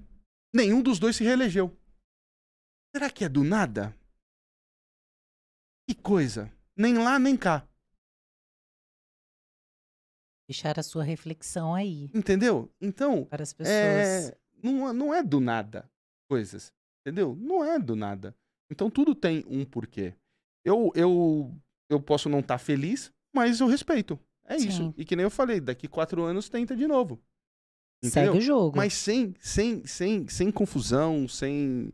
Porque eu acho que também, cada... quanto mais ter confusão, é, mais atrapalha a gente a gente caminhar, a gente, a, a, a, as nossas, a nossa vida, a, a imagem que a gente passa pra, lá fora, toda vez que um país começa com muito tumulto de, de eleição, etc., de um país assim, os países que a gente vê nunca deu bom na, na parte depois no futuro do país, etc. Quando você vê os países assim, é, ah, passou, trocou, ah, o cara ficou quatro anos, sai, entra, você sempre vê andando. Mas quando começa assim, ah, não sei o que lá, confusão aqui, aí esse daqui se declara que é presidente, o outro também se declara. Meu, é, nunca dá. Entendeu? Nunca deu certo em lugar nenhum. Também não vai ser aqui agora o experimento é. que deu. Entendeu? Então, eu, eu acho isso. É, posso não estar tá feliz, mas respeito. Acho que o pessoal que, que tá aí, vamos trabalhar, vamos, vamos ser oposição, cobrar desde o primeiro dia de janeiro. É isso que a gente tem que fazer. Entendeu? E segue o jogo. A palavra é essa, respeito. Respeito. E segue Pronto. o jogo. E também, você acha que a, a, a, essa parte de presidencialismo no Brasil, você ainda é a favor disso? Eu vou pular essa. Você não tem nada pra. Você nunca, nunca parou pra pensar? Não. Esse eu pulo. Eu, eu acho que, tipo, não sei. Eu acho que. Não sei se eu gostaria de continuar tendo presidencialismo no, no Brasil. Mas você pensa assim agora? De, tu, de, todo, de tudo que já passou. De ah. tudo que já passou. Eu acho que se a gente tivesse um semi-parlamentarismo, parlamentarismo é muito. Ó, um parlamentarismo, vamos falar só do exemplo que eu dei do caso da Dilma. Você troca o, o, o ministro assim, rapidamente. Você lembra quanto a gente pelejou para chegar no impeachment? E vai pra rua, e vai pra rua, e não sei o que lá, e tem que pedir pro Senado, e tem que pegar 358 assinaturas. Que, sabe, é, é umas coisas que, tipo assim, você vê lá na, na, na, na Inglaterra agora, tava péssimo o clima pra, pra ministra que tava lá. Caiu. Uma semana, uma semana e meia. Estresse. É. Resolveram. Já coloca outro, mais dois, três dias, escolhe outro. Vamos lá. Então, eu, é, é eu acho que isso é menos sofrimento pro povo, pra população. Eu acho. Eu acho que, não sei, se também daria certo no Brasil. Também estou falando de uma tudo coisa. Experimento. Que, tudo experimento. Mas eu acho que não sei se a gente. Entendeu? Se, se isso é, até ainda está sendo é, o melhor para o país. Entendeu? Eu acho que às vezes uma coisa mais rápida, menos sofrimento, acho que menos guerra, porque também acho que também quando você fica nesse no, do nosso jeito do nosso país, que é essa essa coisa maçante para conseguir é, vamos supor, tirar alguém no impeachment, você fica ali, porra, sei lá, vai demorar um ano. Nesse um ano que você está fazendo, ele também tá, tá se armando. É, é, gente que não quer que, você, que, que chegue aquilo que você está lutando. Então, às vezes, tem confrontos, etc. Porque, meu, vai se arrastando, vai se arrastando. Entendeu? Então é uma bola de neve que vai crescendo. E acho que se às vezes tivesse um sistema que, ó, é, é isso, foi condenado, isso. Entendeu? Eu acho que, que é assim, mas é isso que a gente tem. Eu tava vendo também nas suas redes sociais, você também é muito engajada também na parte de, de fitness, né? Você é regrada? Como é que também é, é, você é fora do, do trabalho assim? Como, como é que uma repórter consegue também ser é, regrada no fitness é, nessa, nessa? Na verdade, eu sempre gostei de atividade física. E é. meus irmãos sempre praticaram karatê, natação, tudo. E eu nunca me encaixei em nenhum esporte. Primeiro pela altura, né? Que alguns esportes realmente não davam mesmo para mim. E outros que eu não gostava. Minha mãe tentou balé, sei lá o que, sei lá o que, sei lá o que, não rolou. Eu sempre gostei de academia, mesmo sabendo nem o que era puxar ferro. Tá. Desde, sei lá, 12 anos. Porque o meu irmão, que é oito anos mais velho do que eu, mais velho, ele treinava, porque ele fazia karatê, e eu via aquilo e falava, gente, meus olhos brilhavam. Falei, poxa. Daí com 15 anos eu comecei a treinar. Eu falei, ah, me encontrei, é isso que eu gosto de fazer. E, é um, e também, para mim, é uma terapia. Não hum. adianta. Vira hábito, você chega ali, você treina, você, você se desafia, é, você treina a sua mente. Porque na hora que você está ali treinando, você vive o presente. Você não está pensando no passado, você não está pensando no futuro, você está ali. Então, assim, é, é uma terapia mesmo, para mim. E, e, essa coisa de movimentar o corpo, de cuidar da saúde, não faço só por mim, eu faço pelos meus. Porque eu quero estar tá bem para que se um dia o meu pai, minha mãe, qualquer pessoa precisar de mim, eu esteja bem para cuidar deles. Eu tenha saúde para cuidar deles. Então, fora a estética, que isso é consequência, eu pense, sempre pensei na minha saúde. Sempre. E me movimentar me faz muito bem. Eu falo, gente, como a pessoa aguenta não transpirar, né? Tão gostoso transpirar depois de um treino, chegar, tomar um banho. Uh, liberei endorfina ali, relaxei, acabou. É o meu momento. Semana que horas? É, três horas da tarde. É um horário que a academia tá vazia, vazia mara maravilhosa. É só sua. Só minha. Três Adoro. horas da tarde, que belezinha. Porque eu entro cedo para trabalhar, entro seis horas da manhã, chego, almoço, dou um tempinho e vou treinar. Mas hoje você vai todo dia pra PAN? Todo dia. Todo dia, seis horas da manhã eu tô lá. Todo Entendi. dia. Eu pensei que você fazia ainda coisas de casa agora. Não, não. Mas ah. sempre tô lá, tem dia de gravação também, quando eu gravo o documento Jovem Pan, daí eu tô lá, às vezes eu preciso voltar para gravar. Mas, por exemplo, todo dia eu treino. E quando eu não treino, eu sinto falta. É um hábito. Eu, eu, eu, falo assim, quando você pega esse hábito e você transforma e coloca isso na sua vida, você faz assim. Você vai com preguiça. E não é movido a motivação. Isso, ah, não sou motivado para treinar. Mas não tem que ser motivado. Você acha que eu vou lá toda felizona? Ah, vou lá hoje fazer uma hora de esteira. Vou lá pegar sei lá quantos quilos. Não. Isso vira hábito, faz parte Sim. do seu dia a dia. E é muito bom você poder se cuidar, cuidar da sua saúde, da alimentação. Não vou falar para você que eu não como pizza, chocolate, besteira. Como? Eu não sou atleta. Eu não treino pra subir Sim, no palco. Exatamente. Entendeu? Não é isso. Uma Nutella. Vai. Precisamos, ó, Marcelo, precisamos trazer pro próximo programa. Nutella com morango. Nó. Nutella com morango pros convidados aqui. Assim, ó. Aí sim. Então, assim, eu acho que comer bem, eu aprendi isso lá atrás, eu tinha 19 anos, porque eu treinava aí um dia eu fui numa médica, a médica falou assim: você treina, treina, treina, só que o seu percentual de gordura é lá nas alturas. Eu falei, nossa, mas por que será? Ela falou, o que você come? Eu falei, ah, eu como fandangos, eu tomo Coca-Cola, eu adoro coxinha de frango. Ela falou, ah, entendi. Deve ser isso, né? Só de leve. É, de boa. Ela falou assim, que hora você vai pra faculdade? Eu falei, ah, vou estar horário. O que você come? Eu falei, ah, eu gosto de lanche lá em Prudente é doguinho, né? Eu gosto de doguinho, com molho verde. Ah, Entendi. E você treina? Eu falei, treino. Que bom pra você, né? Porque... É, ela falou, tá tudo errado. Ela falou pra mim. Eu falei, tá, né? Eu acredito que esteja. Ela falou, você tem que comer arroz, feijão, comida, Elisângela. Comida. Eu falei, não dá tempo. Não, dá tempo. Quando a gente quer, dá tempo. E aí eu comecei a mudar a chavinha. Comecei a substituir as coisas. Eu saía e falava, poxa, tem coxinha, mas eu posso comer mais firra, que é assada. Aí comecei a colocar essas coisas na minha cabeça fui mudando aos poucos. E hoje, para mim, é normal. Eu, eu quero comer arroz, feijão, bife. Quero comer comida. Você pode vir com lanche para mim, que eu vou comer. Mas se eu puder escolher, eu quero comida. E, e acho que comer saudável é isso, tá? Não é frescura. Sim. Tipo, quem é atleta precisa Sim. pesar comida, Sim. frango, batata doce, isso, isso e aquilo. Pronto. Quem é atleta, ok. Eu não sou atleta. Então eu como mesmo. Então eu como arroz, feijão, macarrão, mas eu sei comer. Então se eu saio para fazer uma externa, que às vezes acontece que hoje eu não saio tanto não tenho o que comer, eu vou procurar dentro daquilo ali o mais saudável. Sim. Eu falo, poxa, eu não vou colocar uma coxinha gordurenta aqui pra dentro. Sabe? Eu tô acabando com a minha saúde. E a- Um- um- aquele ovo azul de, de- Mano, só no Brasil tem ovo azul. Só, só no Brasil a gente tem um ovo, ovo azul. azul. Então, assim, eu, te- eu faço escolhas. E isso foi mudando o meu hábito, meu. Pronto. Não vou falar pra você, você falar agora pra mim, ah, vamos chupar um sorvete? Vou chupar um sorvete. É porque eu não chupo sorvete todo dia. Eu não como chocolate todo Sim. dia. Eu não como pizza todo dia. Então, eu vou. É o equilíbrio. É comer bem, saudável. Como é que como é que é a Elisângela nas redes sociais? Como é que é a sua relação com a galera que te segue? Você tem muito hater? É, Você tem o pessoal muito que, que pergunta as coisas? Como é que é você e, e a internet? Ah, é uma. É tão bacana, né? Porque quando a gente começou lá atrás, esse negócio de Instagram, tudo, eu fui tentando me aproximar das pessoas de alguma maneira, mostrando o meu dia a dia. Nem tudo que eu. Eu, eu não posto tudo também, né? Hum. Tem a Elisângela fora das redes sociais. Lógico, Lógico, lógico, né, gente? Não é Ó, assim, nem tudo eu posto, né? lógico. É, eu tomo muito cuidado com locais onde eu estou. É, não posto, só posto depois que eu saio. Tomo alguns cuidados, assim, porque como eu só fazia matéria policial, eu não estava no local, ia postar que eu estava no local, não, não dá, né? Então eu tomava alguns cuidados, assim, de orientação mesmo, até da polícia na época. Elis, nunca faz isso, faz aquilo. Mas a Elisângela das redes sociais é, é aquela Elisângela que gosta de treinar, que mostra o trabalho dela. Eu não tenho muitos haters. Eu passei a ter alguns depois que eu comecei a publicar meus treinos eh, de tiro esportivo. Hum, Aí eh, apareceram alguns. Mas tudo bem também. Eu não me Sim. incomodo. Eu só né, bloqueio, excluo e tudo bem.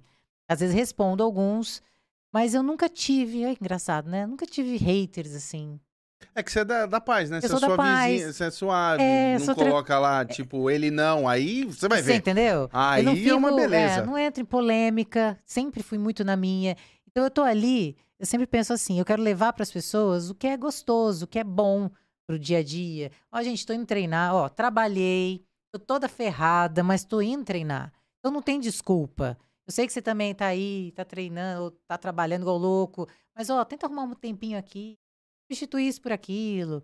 Então, assim, eu, eu um bate-papo que eu tenho com a galera na- na- nas redes sociais. Tem gente que me pergunta, ah, é, mas você come não sei o quê, não sei o quê? Eu falo, gente, como? Eu respondo as pessoas. Acho que tem uns manés lá no meio perdidos. tem, Sempre, sempre tem. Faz perguntas idiotas, né? Eu não respondo, obviamente. Eu falo, ai, pai, o cara se dá o luxo de mandar isso pra mim. né? Então, tudo bem, eu tenho que lidar com isso. Mas a maioria tem mulheres que falam, poxa, eu comecei a treinar por causa de você. De tanto olhar você treinando, eu comecei a treinar. Eu acho isso muito legal. Querendo ou não, influenciei, influenciei alguém a fazer alguma coisa boa pra ela. Sim. Né? E aí as, as mulheres me mandam, falam, olha como minha perna tá crescendo. Olha como já tá meu braço. Eu falo, poxa, que bacana. Eu falei, isso é só a parte estética, mas você não sabe o quanto você está fazendo bem pra você mesma. né? Então eu gosto disso, de tentar influenciar coisas boas, de passar coisas boas. Então eu não entro em polêmica, não entro em questão de, de política. Tem gente que me olha assim nas redes sociais e fala. Primeira coisa que as pessoas falam, você é muito brava, né? Falo, gente, eu não sou brava. Eu, meu, sei lá, de repente. Nossa, mas eu nunca, eu não, É, eu tem gente que ali. acha, ainda mais que eu comecei a postar mais coisas em relação a tiro, as pessoas já me falavam, poxa, você é uma baixinha brava, né? Eu, Gente, eu não sou brava. Não é porque eu dei um- uma microfonada no bandido que eu sou brava. E cuspiu na minha cara. É, poxa. Não é porque, é porque eu tenho um jeito mais assim de falar que eu sou brava. Sim. Até o meu editor é, que trabalha comigo, ele falava antes de trabalhar comigo, eu sempre achei que você fosse brava. Eu falei, gente, mas eu não sou brava. Gente, eu não acho você. Desde a primeira vez que eu te vi, nunca vi uma. um- Pois é. Eu não acho que você passa as, cara de pessoas, brava. é, as pessoas acham que eu sou brava. Gente, eu não sou brava. Eu só sou brava quando precisa ser brava. Sim. Né? Porque já não tem altura. Se também ser meio mole, não rola, né? Mas quanto você tem de altura? Você não é baixinha. Não, eu sou. Não. Sou, sou Não baixinha. é, quando você entrou aqui, quanto você tem de altura? Mas precisa mesmo? Não, não sei, se quiser, mas eu não achei você baixinha. Não, eu sou baixinha. Tenho 1,56. Você tem 1,50. Meu, eu não vi isso daí. É, tenho 1,56. Eu Ah. engano bem. Tipo, mentira, bem, né? Tem perna engana- curta, né? Não, é que você chega lá com um sorrisão, a gente olha assim e fala, mano, eu nem tô vendo o seu tamanho. É, então. Mas eu Caraca. engano bem. Tem gente que me encontra e fala, "Ah, não acredito que você é desse tamanho. Olhando pra baixo, assim, sabe? Fala, é, sou desse tamanho. Você falou, você falou de, de tiro esportivo. Como é que você entrou nessa, nessa Então, vida agora? É, foi engraçado, porque meu irmão começou, acho que tem uns dois anos, e ele me levou num stand, eu falei, ah, legal. Eu já tinha atirado quando eu cheguei aqui em São Paulo, num stand, mas não tive experiência, nunca tive muita... Ah, não, acho que eu não gosto disso, não. E aí, de repente, eu conheci a, a G16 e falei, poxa, por que não? Vou tentar. E eu sou uma menina muito concentrada no que eu vou fazer. E aí o instrutor acaba tendo até um pouco mais de paciência, porque eu demoro para dar o primeiro tiro. Às vezes as pessoas veem o vídeo ali e falam, caramba! Falo, não, calma, gente. Existe toda uma concentração. E eu atiro também só depois que eu me sinto muito confiante. Eu escuto todas as orientações. Olha, aqui, aqui, assim, assim, assado. Se eu peguei na arma, coloquei o dedo no gatilho e senti que não vai, eu não vou. Eu simplesmente devolvo a arma ali pro balcão. E, e aí eu comecei a fazer. A galera é muito legal do stand. E comecei a gostar. Falei, poxa, eu acho que isso pode ser bacana. Eu tinha medo, né? Porque tem muita gente que escreve lá pra mim: nossa, arma mata pessoas. Não, eu falei, pessoas matam pessoas. Sim. Arma não mata A pessoas. Arma, não- exatamente. A arma defende, né? É a mesma coisa do carro. A mesma coisa que você falar, ah, carro mata pessoas. Não, pessoas, né, que estão Sim. dirigindo o bendito do carro e que vai matar outra pessoa. Sim. né? Então as pessoas têm esse pensamento. Poxa, você está tirando isso, ah, mas isso mata. Eu falo, gente, tiro esportivo, já participou das Olimpíadas lá em 1900 e sei lá quanto. Então, é uma coisa que eu treino a concentração, o meu olho diretor, que é o esquerdo. Olha lá. Ah lá, é Que- olho dire- dire- É isso mesmo? é, né? É o esquerdo. E, e aí eu fui treinando. E é muito legal, confiança, você entender a arma, como funciona. Dá medo? Dá, lógico, eu não sou treinada, tô treinando, tô aprendendo. Admiro quem chega no stand, já sai, tá, tá, tá, tá, tá, tá, e já pega e já mexe. Não consigo. Todo um trabalho aqui mental também, né? Você sabe que aquilo ali é perigoso, não é um brinquedo. Então você tem que saber lidar, lidar com a situação e com aquilo ali. Então é, você, você treina tudo, autoconfiança, é, o seu olhar para o alvo, tudo, o seu controle, até emocional, porque você está com uma arma ali na mão, de repente você pensa em, passa tudo na sua cabeça. Sim. Falou, já pensou se eu erro e já tiro para cima, será que eu estou mirando certo? Então o trabalho des- do- dos meninos lá é muito bacana. Porque eles te dão todas essas orientações e te mostram, olha, isso aqui não é brinquedo, isso aqui é para te defender, isso aqui é tiro esportivo existe. Mas só que depois eu comecei a postar, algumas pessoas começaram, ah, mas você tem que incentivar a leitura. Eu falei, meu amigo, mas uma coisa é uma coisa, outra coisa é outra É, né? coisa. Eu posso né? atirar e ler. Entendeu? Então, assim, é ali que eu recebi, voltando aos haters, alguns. Mas. E a questão da brava também. Aí que a pessoa falou, agora tá mais brava ainda. Falei, Jesus amado, não sou brava, não, gente. É só meu jeitão de falar mesmo. Acho que as pessoas às vezes confundem um pouco, ainda mais porque eu fazia matéria policial. Sempre com a cara fechada, porque não tem como fazer matéria policial rindo. Lógico. da- Né? da- da- ainda mais das coisas que você via ali, né? É, e, eu e as pessoas falavam muito isso pra mim. Falavam, nossa, mas você é tão gente boa, mas eu achava que você era brava. Falei, não, gente, porque quando eu tô fazendo a matéria, você não quer que eu fale que o cara estuprou a menina sorrindo. É. Não tem condições. Então, é o meu jeito de falar, é a forma que eu estou e o que eu estou sentindo eu passo no ar, mas eu não sou brava. Um pouquinho brava. Aí eu tenho que perguntar pra uma outra pessoa, né? É, para os universitários. Os universitários. é. O, me, me conta uma coisa, tirando aquele que foi o caso da, da cusparada, assim, você teve um outro caso, assim, de repercussão nacional que você estava envolvida, do, do- que você lembra trabalhando? É assim, a, a repercussão até não foi tão grande, mas é, foi até. Teve o, o Silvio, que era um serial killer de São Paulo, que ele matou seis mulheres esquartejadas. É, eu tava nessa história. Não o Lu- lembro disso. é, o Lucas Martins também estava nessa história. E no dia da reconstituição de uma das mortes, eu estava fazendo com um delegado que ele falou: Ó, só vou chamar você de imprensa. Eu falei: Poxa, bacana. Como você fica longe do Silvio? Eu falei: Não, vou- lógico, né? Vou ficar longe do Silvio. E o Silvio tive- tinha uma birra do Datena e tinha uma birra minha também. De você? É, ele não podia me ver. Eu acho que ele não gostava de mulher, né? Porque ele matava a mulher, então ele não gostava de É. mulher. Eu tinha isso na cabeça. E aí o Silvio tava lá fazendo a reconstituição, mas ele ficava me caçando de dentro da viatura, assim. Ele ficava me olhando, eu via ele me olhando. Falei, rapaz, esse homem, né? Ele tinha um, ai, um perfil assim, lombrosiano, que a gente fala de, ai, psicopata, de tudo, de tudo, de criminoso. E o rosto dele me marca muito. E aí chegou num certo momento lá da reconstituição, eu falei, ó, doutor, eu preciso começar a narrar mais as coisas aqui. Eu tô ficando tão longe dele que eu não tô conseguindo fazer meu trabalho também. Não, tudo bem, narra. Ele passou por mim, o Silvio me xingou de tudo quanto é nome. Mas, mas tudo quanto é nome ele me xingou. Ele ainda falou assim, e aviso da Atena que eu sei esquartejar, porque ele ensina isso no Brasil urgente. Falou desse jeito pra mim. Você contou isso pro Datena? Na época eu nem contei. Mas ele já sabe hoje? Ah, sabe? deve saber, né? Hum. E aí, na hora, ele me xingou de vários nomes, aqui meu sangue subiu. Falei, agora eu vou fazer meu trabalho. Aí comecei a narrar: olha, Silvio tá aqui, ele disse que o corpo ficou aqui e tal. a gente foi num lugar bem estreito, ser um corredor. Aí o Silvio foi algemado para mostrar para a polícia, só que me deu um tilt assim, falei, não vou atrás não. Daí fiquei no cantinho, perto de um poste, junto com o cinegrafista, que é o Marcelo. E aí o Marcelo tem dois metros de altura, graças a Deus. O Silvio, quando voltou, o Silvio já voltou virado no giraia pra cima de mim. Ele falou, ele falou agora eu pego. Ele era altão, o Silvio também. O Silvio foi para me chutar. Na hora que ele me chutou, o cinegrafista tentou entrar na minha frente. Ele conseguiu ainda, ele me imprensou no poste. A câmera bateu no poste. E aí o, o cinegrafista ainda conseguiu pegar o movimento todo do Silvio, balançando de câmera, ele xingando e vindo com a cara pra cima de mim. Eu machuquei só o braço naquele momento. E aí eu comecei a arregaçar o Silvio. Aí xinguei, xinguei. A polícia na hora já colocou ele na viatura. E aí o Datena repercutiu essa imagem várias e várias vezes. E o Batana falava, machucou a Elisângela, machucou o braço, porque eu fiquei prensada no poste, uhum. mas graças ao Marcelo que entrou na minha frente, frente. e me salvou, digamos assim. Ah. E a câmera chegou até a desligar com a batida também no poste. E depois disso, o Silvio virou pro delegado e falou: não faço mais a reconstituição. E é o direito dele. Aí o doutor falou: Elisângela, agora já era, acabou a reconstituição. E aí a gente voltou pra delegacia. Eu falei: ah, então agora eu vou terminar o que eu fiz. E aí desci do, do carro, já fui pra cima dele e falei: você não gosta de mulher. Você não gosta, olha pra minha cara, você não gosta de mulher. Fui com o microfone na cara dele. Ele suava. Parecia filme de terror pra mim aquilo. Ele suava, ele suava. Aí colocaram ele lá na. No, na gaiola, sei lá onde enfiaram ele. E ele foi assim do profundo e sentou, sabe? Parecia filme mesmo. E eu com a cara na grade, assim, falei, você não gosta de mulher, você não gosta, seu lixo.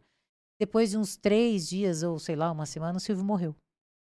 Aí, e aí foi tanta coincidência que no outro dia eu fui pegar um táxi. Na hora que eu entrei no táxi, eu olhei no retrovisor, o, o homem tinha a cara do Silvio. E aí eu parei assim, fiquei dura, né? Estatelada. Você gela, né? Gelei na hora e falei assim: Oi, tudo bem? Qual que é seu nome? Ele, Silvio. Eu falei, ah, não. Aí mandei um WhatsApp pro meu irmão. Falei, Elinho, o taxista chama Silvio e é a cara do Silvio, meu irmão. Meu Deus, você tá, tá, pode estar tá louca. Falei, Nossa, era, mas era cara mesmo. E depois de uns dias o Silvio acabou mataram o Silvio. Até o Datena no ar falou assim: ah, o Silvio foi encontrado morto, né? É uma coisa, né? É, tipo, sem querer, assim, apareceu. aconteceu. Aí fizeram até uma piada hum. comigo, não ao vivo. Falaram, Elisana, foi você que mandou, né? Falei, eu não, Deus me livre. Ele pagou pelo que ele fez com seis mulheres, né? Esse foi um dos casos. Mas tem vários. Esse Imagina. é, tem vários. Mulher também que já me chutou, deu um chute no peito. Eu só não voei longe, porque o cinegrafista, o Alan, que tava comigo. Sempre Alan, um Alan. Sempre tem um Alan Sempre na minha um Alan vida. ali ajudando. É, o Alan me ajudou, me segurou por aqui, que eu tava com colete, né? A prova de balas. Aí ele me puxou pelo colete pra eu não cair. E a mulher, uma gigante, assim, morena, me deu um chute, assim, de costas, porque ela tava saindo assim. Eu enfiei o microfone e falei: você não presta atenção, você tem uma filha de dois anos, você tá sendo presa por tráfico de drogas, associação, sei lá o que, sei lá o que. Aí ela virou, mas do jeito que ela virou, ela deu no meu peito. Aí fui, tipo, Matrix. Ai, já era. Daí o cinegrafista me segurou, eu respirei. Eu lembro até hoje do, do subtenente que estava comigo. Ele falou assim: Você quer fazer alguma coisa? Que eu não posso falar o nome dele. Eu não quero fazer nada, não. Deixa quieto. Aí ele falou: Tem certeza? E tenho. Não preciso. Deixa aqui, daqui a pouco eu vou conseguir o que eu quero dela. Aí deu, sei lá, uns cinco minutos, ela bateu na viatura. Quero falar com a repórter. Abriram lá. Falei, fala. Ela, você me desculpa? Eu falei, eu só desculpo se você responder tudo que eu perguntar. Ela falou, tá bom. E foi que eu consegui tudo que eu queria. Mas não. Nem relevo. Não tem vida fácil, né? Vida de repórter. Não. Quem tá estudando jornalismo fala que quer ser repórter. Ah, e se falar que quer ser repórter policial, eu sempre falo, pensa bem, pensa bem, pensa bem. Mas, eu, mas eu acho que ninguém Acho que uma ou outra escolhe, mas não, é que você é que, cai é ali, né? Você cai ali. É, você, é tá ali, é, você cai tá ali. ali. o cara fala assim, ó, você vai fazer o da Atena. e aí. É, você faz. Mas tem gente que gosta, que gosta muito. Eu sempre gostei. É que, é que chegou um momento que eu falei, poxa, preciso fazer outras coisas também, né? Ir para outros caminhos. E aí foi bom, uma grande experiência, mas passei por várias coisas, várias. E tá tudo bem, isso para mim tudo é experiência. E agora eu não mexo mais com bandido. Que bom, né? que bom. Agora você tá lá na Jovem Pan. Vamos deixar aqui de novo o seu programa. Todo sábado. Documento Jovem Pan chama às nove e meia da noite. Nove e meia da Documento Jovem, Jovem Pan. Pan. Isso. Cada, cada, cada programa. É, é, um tema diferente. saúde, polícia, comportamento, é, tudo, temas variados e que e as pessoas também podem sugerir, poxa, vocês poderiam falar sobre isso, e aí a gente pesquisa, se der certo, poxa, a gente faz. As pessoas também podem sugerir. E por onde as pessoas fazem a sugestão? Por e-mail da Jovem Pan, que é jovempan, é, arroba jovempan.com.br. E também podem entrar em todos os canais, no Instagram, no, no, próprio canal do YouTube do Documento Jovem Pan, as pessoas ali nos comentários elas sugerem. Hum. E aí fica mais fácil, a gente acompanha tudo, né? A gente vai sempre dando uma olhadinha. É um programa super leve, tranquilo, de boa. E é bem assim. De repente tá na Amazônia. De é, repente, de repente, de repente tá, tá na índio, Liberdade. É, é assim. De repente tô lá numa tribo. De repente tô lá comendo ração do exército. É assim. E de repente você tá onde? Lá no. Fazendo transposição do Rio São Francisco, na Bahia. Então, assim, temas variados. Quando você, via, eh, quando você viaja para, viajou pro, pro Amazonas, é, Parece que é um outro. É, outra... é outro mundo. Outro você, mundo você né? é, é, eu fiquei assim. E, e, saber que as pessoas vivem com tão pouco nos lugares onde eu passei. Sabe, assim, de, de não sim, ter sim, mesmo. Sim, eu já, já eu vi. Eu falei, gente, e tá tudo bem. E consegue viver e legal. É, e quando eu tava com, sempre ali com o pessoal do exército, o tempo todo, me dando maior apoio para tudo, né? Porque, você sabe, a gente sai aqui de São Paulo, chega num lugar que você não tem estrutura nenhuma, você fica, pera, onde eu vou? Me apoiavam em tudo. Olha, a gente vai dormir nesse hotel. Aqui exatamente, aqui não tem nada, é água fria ou é água mais ou menos. A gente tenta melhorar um pouquinho ali e aqui. A gente vai para tribo. Aí me deram até a opção, Elis, você pode dormir na casa da enfermeira que tem na tribo, que só tinha uma camazinha lá. Eu falei, não, se eu vim com vocês, eu tenho que dormir onde vocês estão. Eu não quero me beneficiar dormindo no, junto com a enfermeira. Sim. Não faz sentido para mim isso. Para mim, eu tenho que viver a matéria. Deram, tipo, aquela coisa. Acharam que você é um pouco Barbie, né? Falaram, ah, ah, foi a primeira coisa que o Major falou para mim. Quando ele me viu, ele me recebeu lá, o, o Major Valente, na, no aeroporto. Major Valente.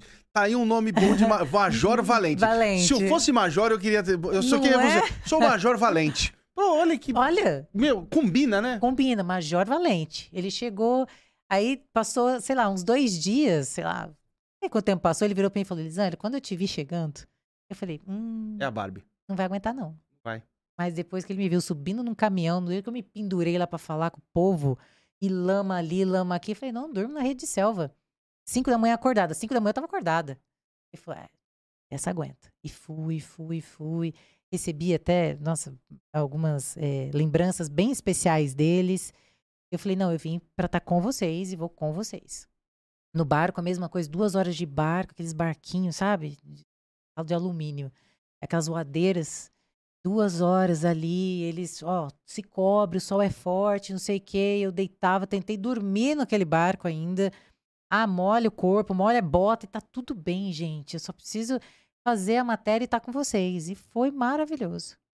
E quando eu cheguei aqui, toda cheia de picada, de bicho, de tudo quanto é coisa, enfim. E o tempo todo tinha um médico com a gente do exército. Ele sempre ficava comigo dizendo, ó, oh, passa essa pomada, porque uhum. extremamente alérgica. Mas eu não arreguei, não. Ah, tem que subir nessa árvore, eu subo. Tem que. Faço. Faço. Acho que a gente tá ali para viver, né? É, são experiências.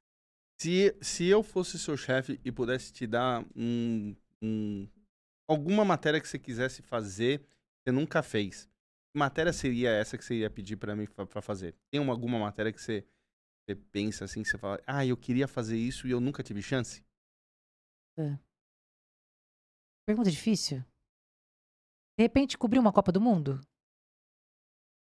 Você gosta do esporte? Você é ligada ah, acho, no futebol? Não, não, muito, mas a Copa do Mundo me chama atenção. De mas repente, você ia fazer tipo bastidores? Como é, que é bastidores, mostrar ali os preparativos, é, antes do jogo, é, que acontece. Pô, a Jovem Pan tem uma, tem uma parte esportiva forte pois aí, é. ó. Já vamos. né, né? Me ajuda aí, Tutinha.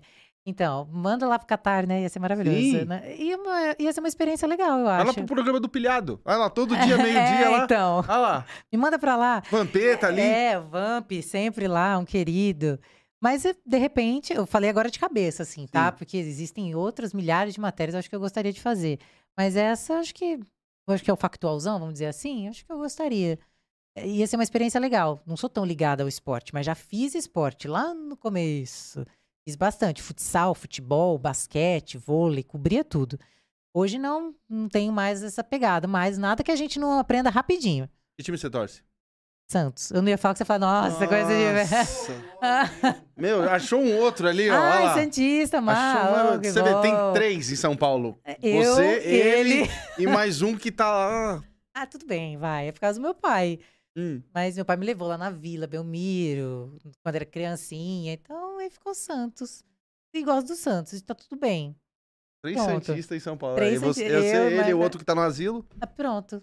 Já tá bom, né? De torcida. Ah, tô, já. Eu, eu não sabia que. Eu, eu nunca, eu nunca pensei que eu ia estar numa sala com dois Santistas. Pois é, acontece. É raro, mas dá certo, ó. Caraca, parabéns vocês. Zanja, queria muito te agradecer.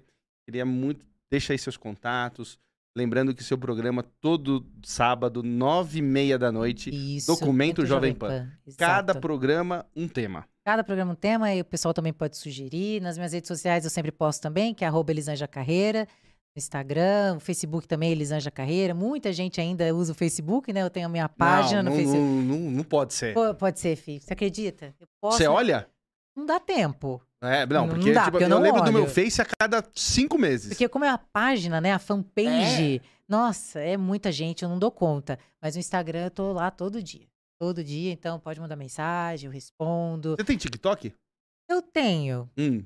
Olha a cara que ela fez. Mas não danço, gente. Não faço nada disso, não. Ai, pelo amor de Deus. Eu post, comecei a postar algumas coisas aleatórias É. no TikTok, tipo o quê? Porque é, eu sempre eu fazia o job para uma loja de carros. Tá. Então, dirigindo Porsche, Jaguar.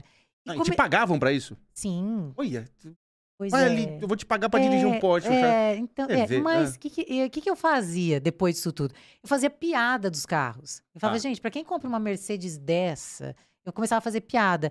E eu viralizou um vídeo que eu fiz de uma. Esqueci o nome daquele carro, gente. Carro super estranho, gigante, que um jogador de futebol comprou, por incrível que pareça. Hum. Esqueci o nome do carro agora. Mas eu, deu 4 milhões de visualizações, mas foi que foi. Mas por que você falou? Mas por? É que, que você eu falei fez? assim, gente, esse carro aqui é uma casa. Eu comecei assim, você já paga IPVA, IPTU e o carro, né? O seguro, você paga tudo e já mora nesse lugar. Hum. E eu comecei a zoar, tipo, e o menino gravando. Eu falei, inclusive você já tem uma laje, né? Porque tinha uma escadinha no carro, você já usa aqui de laje, dá pra fazer um churrasquinho aqui em cima, ou tomar um sol. E foi fazendo na piada, mas muito espontâneo. Foi.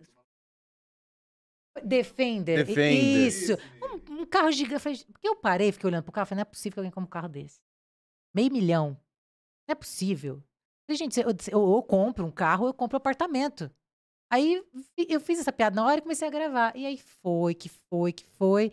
Aí já fiz piada com uma Mercedes, aí tirei sarro de um outro carro. E foi virando isso o TikTok. Mas eu não tenho milhões de seguidores, não. Só que eles viralizaram. Esse, é assim que fala, né? Que eu gosto do TikTok. Os vídeos começaram a bombar. E esse da Defender, todo mundo pergunta quem é o jogador. Só que o jogador ele não joga aqui, ele joga na Arábia Saudita.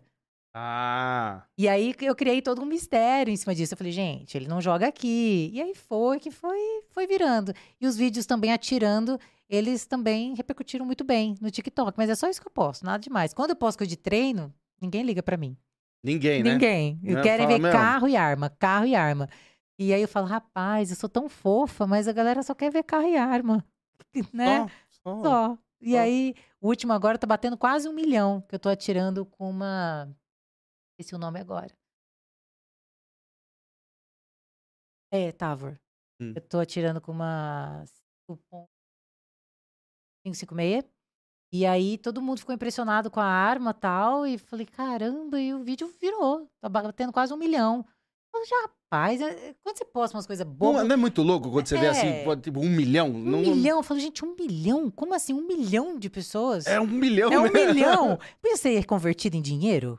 Podia, hein? Podia. Podia? Podia, mas A cada um milhão, tanto na sua um conta. real de cada dessa... Porra. O TikTok ajuda aí a gente, né? Mas é isso. E aí no TikTok eu posto essas coisas assim, carro. É que na verdade eu vou meio. é, eu vou, eu vou para um outro lado, né? Dessa jornalista, digamos assim. É, tem a Elisângela Fitness, tem a Elisângela que atira, tem a Elisângela que dirige uma Porsche, tem a Elisângela que mostra uma roupa legal. Então é meio que uma verdadeira bagunça, digamos Sim, assim, sabe? Cada hora, mas é a nossa vida. cada hora. Entendeu? tá Eu falo falando- assim, daí tem gente que fala, mas você dirige? Eu dirijo, gente. Mas uma Porsche, mas é um carro. É, é tipo, primeira, segunda, é terceira, normal, quarta. É. é. Só não vou dirigir igual uma louca, mas dirijo. Tem carro que eu vou ter dificuldade? Tem. Aí peguei pra dirigir um Fusca. Eu nunca tinha dirigido um Fusca. Pô, Fusca é tradição. Não, mas é muito difícil. Não, é, não, é, mas é primeiro- muito difícil. É muito difícil um Muito. Fusca. Meu pé, primeiro, que não alcança. Eu tinha que puxar um negócio do afogador. Não sabia que existia isso, afogador. Afogador. afo- Eu sou dessa época de comecei a aprender de carro assim. Então, meu pai tinha um Fusca, mas eu achava sensacional. Eu Falei, nossa, né? Afogador, hein? Afogador. Nossa, sabe, carro, sabe quem eu lembro de afogador? Meu pai tinha um Del Rey. Aí, ó, Del Rey. E, meu, a álcool, meu Deus do céu, de manhã, aquilo ali, você puxava, mano, porque ele me levava pra escola, olha a lembrança que eu tenho. Ah. Levava pra escola, meu pai, meu, juro pra você, é, sei lá, é, é sete e meia que eu entrava. Eu acho que sete horas a gente ia pro carro, pra puxar o afogador e ligar no carro a álcool, pra ele ficar até sete e quinze pra aquilo ali. e, e, e de sete e quinze a sete e meia eu chegava na escola. É isso aí. E a gente achava que tudo bem, Não, né? esse pessoal hoje, assim, essa geração Z, hoje, meu, com tudo na mão, internet, carro aperta o botão, não Ah, tem é, chave. não, é. Não, a Você gente fala é- com o é, carro, O mundo né? tá muito Nutella. É. Não, o mundo tá e muito aí, por isso que eu Nutella. falei, não, eu quero um Fusca. E na loja é, do Isaac, que é um querido, a VA Motors, que é maravilhosa, que você vale a pena você ir Não, lá, legal, viu? já, vai- já fez um merchan um aqui, merchan já pode aqui. deixar aqui depois. Uma Porsche. Não, é, já pode. já liga pra ele e manda fazer um pix aqui, né? Já Por tá fazendo- favor, né? Desculpa, mas ele é muito gente boa, um cara que Hum. sempre me ajudou quando eu cheguei em São Paulo, inclusive. Tá. Um grande amigo, Como é o nome dele? Isaac, Isaac da onde? Da VA Motors. Da Via e, E Motors. é, carros premium, enfim. E aí eu falei, Isaac, você tem um Fusca? Tenho. Vou lá pegar esse Fusca. Eu falei, eu quero dirigir um Fusca. Meu pai sempre teve um Fusca. Porsche é fácil. Agora eu quero ver eu dirigir um Fusca. Menino, que trabalho. Primeiro, pra fechar a porta do Fusca já tava difícil. Já, já. é. Da partida, eu falei, gente, minhas pernas não alcançam, mas vamos lá. Estiquei as pernas, foi daqui.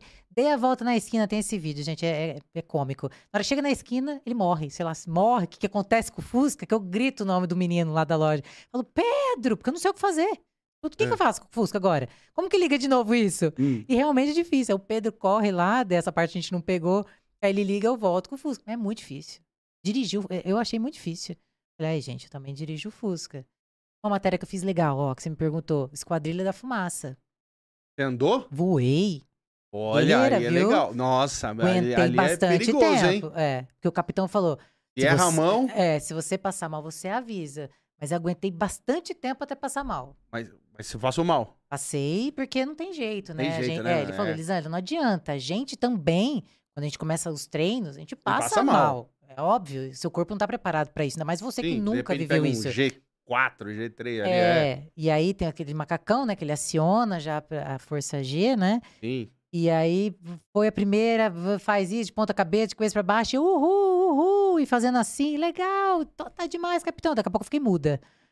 É Capitão, porque aí apagou. aí o capitão, Elis, Elis, e meu dedo não tava nem chegando mais no botão. Falei, oh meu Deus, vamos, Elisângela, reage, reage. Falei, não, capitão, agora dá uma segurada aí. Falei. É, agora tipo, que- meu, dá. Dá uma segurada, É, porque não tá muito dá uma legal. brecadinha. É, é tipo isso. Ele falou, mas é que. Só mais uma? Aqui com o comandante, sei lá, sei lá, que, quer? Falei, tudo bem, mas essa mais uma, vi Jesus, mas voltei plena. Falei, eu desço desse avião plena. Onde que foi isso? Pirassununga. Pirassununga. É lá, né? É lá que É. é verdade. Ai, que experiência. Maravilhosa. Não, eu acho que eu não queria, não. Essa daí. Não, tipo, mas é passo. lindo. Você Não. vê todos aqueles aviões ali Queria- do ladinho. Sabe o que eu queria? O caça. Aí eu Eu, também, eu né? passo essa daí pra ir pro caça. Não, mas eu, eu também, também. Muito. Eu gosto mais do caça, mas vou É. passar muito mal também. É, vai. Nossa, Vai. mas deve ser demais, né? Deve ser, hein? E foi meu irmão ainda que fez essa ponte, meu irmão ama, né? Esquadrilha da Fumaça, enfim, tudo isso. E foi uma. Nossa, eu amei. Agora só falta fazer o quê? Submarino, por exemplo? Uma coisa que eu nunca fiz, gostaria de fazer, de conhecer. Mas ah, andar assim? Não, não, é, não Mas você nunca entrou? nunca entrei. Ah, isso eu já entrei. É, então deve Esse ser eu demais, não é? Ué, pra mim, horrível, né? Meu Tipo, tamanho, foi- meu, é apertado pra caramba. Tipo fobia, né? Não, apertado pra caramba. Não tem. Eu entrei no, nos Estados Unidos. Lá você tem, você tem muito museu Uhum. de coisas assim, né? Você vai em porta-aviões, você vai lá, você vai no, no ônibus espacial, as coisas lá. Eu entrei no, no submarino, meu Deus. Ai, deve ser demais. Não. Não, não é, não é, não é, meu. Não é, não é, é não. Ó, você pensa assim, ó, cê- vocês falam assim que é demais, você entra ali, fica tipo meia horinha e sai. Imagina que se você tiver que Ah, fazer não, aquilo, aquilo ali, é. tipo, vai, tipo 10, 15, 20 dias ali Não, dentro daquela, Não, acho que não rola. daquela lata de atum. Não, não rola. Meu Você Deus. já saltou de paraquedas? Mas nunca. Saltei duas vezes. Mas também agora não salto mais, não. É já que deu. Você, você tem uma, você tem uma, você gosta de, É, não sei você também. gosta de passar ali a linha, né? É, mas eu seguro depois, entendeu? Não, eu passo a linha, mas volto. Nossa, eu falo, opa, não. Desnecessário. Desnecessário, eu também acho. Eu- Eu não saltaria de sabe? novo. Duas vezes, mais desnecessário ainda. Sabe aquela época que teve uma onda de bungee jump? Não, Deus me livre. Eu não... nunca fui. Não, nem eu. Eu nunca fui. Paraquedas eu também acho que desnecessário. É, Desnecessário. hoje eu também acho. Porque, meu, sabe aquela estatística tipo, ah, pulam 5 milhões pra um dar errado. Quem tá fazendo a contagem? Tá, tá em que número? Eu quero- eu quero- o dia que eu for pular, eu quero saber, tá em que número dos 5 milhões? Porque se for assim, 4 milhões. é, então eu já sou o problema. Não, então vai alguém na minha frente, eu quero. E quando depois? começar a zerar, aí eu venho. É, não, é, é desnecessário. Já passou essa. É, não, eu tô mais pé no chão agora. Precisa disso, não. Você já foi casada? Não, nunca me casei. Não tenho filhos também. Não tem filho. É, acho que depois que casar e tiver filhos, eu sossego, Você né? vai dar uma eu vou- sossegada. É, tipo, E- e- mas eu não fiz nada disso, eu já tô sossegado. Ah, então. É que eu sou morto também, então. É também. que eu gosto de ser desafiada, esse que é o problema. Meu Tipo, Deus. vai lá e faz. Lógico que eu também vou no meu limite, né? Se eu vejo que não. Ah, não. E não vou. limites, não tem mais nada. Agora só falta você ir pro espaço. Não tem mais nem. Pulou de duas vezes. Não, Tem- não, não, não. É, é, mas a esquadrilha da fumaça, pra mim, já foi algo que ti- eu tive que ter muita concentração, porque você fica muito apertadinha ali, toda amarrada, respiração, tive que controlar bastante Gorfou? mesmo. Com... Não, não, não. Falei que eu ia sair maravilhosa de lá. Tá de zoeira. Tô- E saí, eh, me colocaram tanto saquinho, ó, Elisângela, aqui tem saquinho, aqui tem saquinho, aqui tem saquinho. Eu falei, não vou precisar, não. Não, imagina. Desci mais branca do que eu sou, mas aqui, ó. Só sentei na asa do avião, respirei um pouco e falei, vamos lá. Mas quase assim, né? Tipo, vendo estrela. Mas deu tudo Caramba. certo. Parabéns, hein? Obrigada, E obrigada. quando não tem essa coragem, não. Então, deixa aí suas redes sociais. Arroba Elisângela Carreira no, no Instagram e também no TikTok. E a mesma coisa também no Facebook, para quem ainda é do Facebook, a fanpage. Arroba Elisângela Carreira, vou deixar aí para vocês. O Marcelo tá colocando. Facinho. Nome comprido, né? Elisângela Carreira, não tem como errar. Vai aparecer lá, a primeira. E só me seguir nas redes sociais. Só isso. Você vai ver ela dando Uhum. tiro, você vai ver É. ela na Jovem Pan, Vai ver ela Vai ver. dirigindo. dirigindo, você vai ver futuramente CNN. Falta CNN, hein? Olha, ó. Hum, hum, senti, ah, hum, sei que, ah, meu anjo da guarda, viu? Meu anjo da guarda, vamos, depois dessa eu vou Não. encerrar. Obrigado vocês aí mais uma vez por esse programa, obrigado. Segue a gente aqui nas redes sociais. E você também que quer gravar aqui nesse estúdio, gostou do estúdio? Ah, maravilhoso. Bacana, né? Top Então, demais. aqui, arroba estúdios JLA. Entre em contato com eles que eles vão atender você. Tá aqui embaixo aqui, estúdios, arroba, é, arroba estúdios JLA. Então você quer fazer seu programa, ter seu digital, entre em contato que você vai estar com a gente aqui. E de repente você vai me encontrar aqui com os convidados. De repente você vai encontrar aqui a Elisângela aqui nos corredores aqui. Com certeza. E aí com a novidade nova que eu linkei agora. Ah. Então, gente, obrigado, valeu, até a próxima. Beijo, obrigada.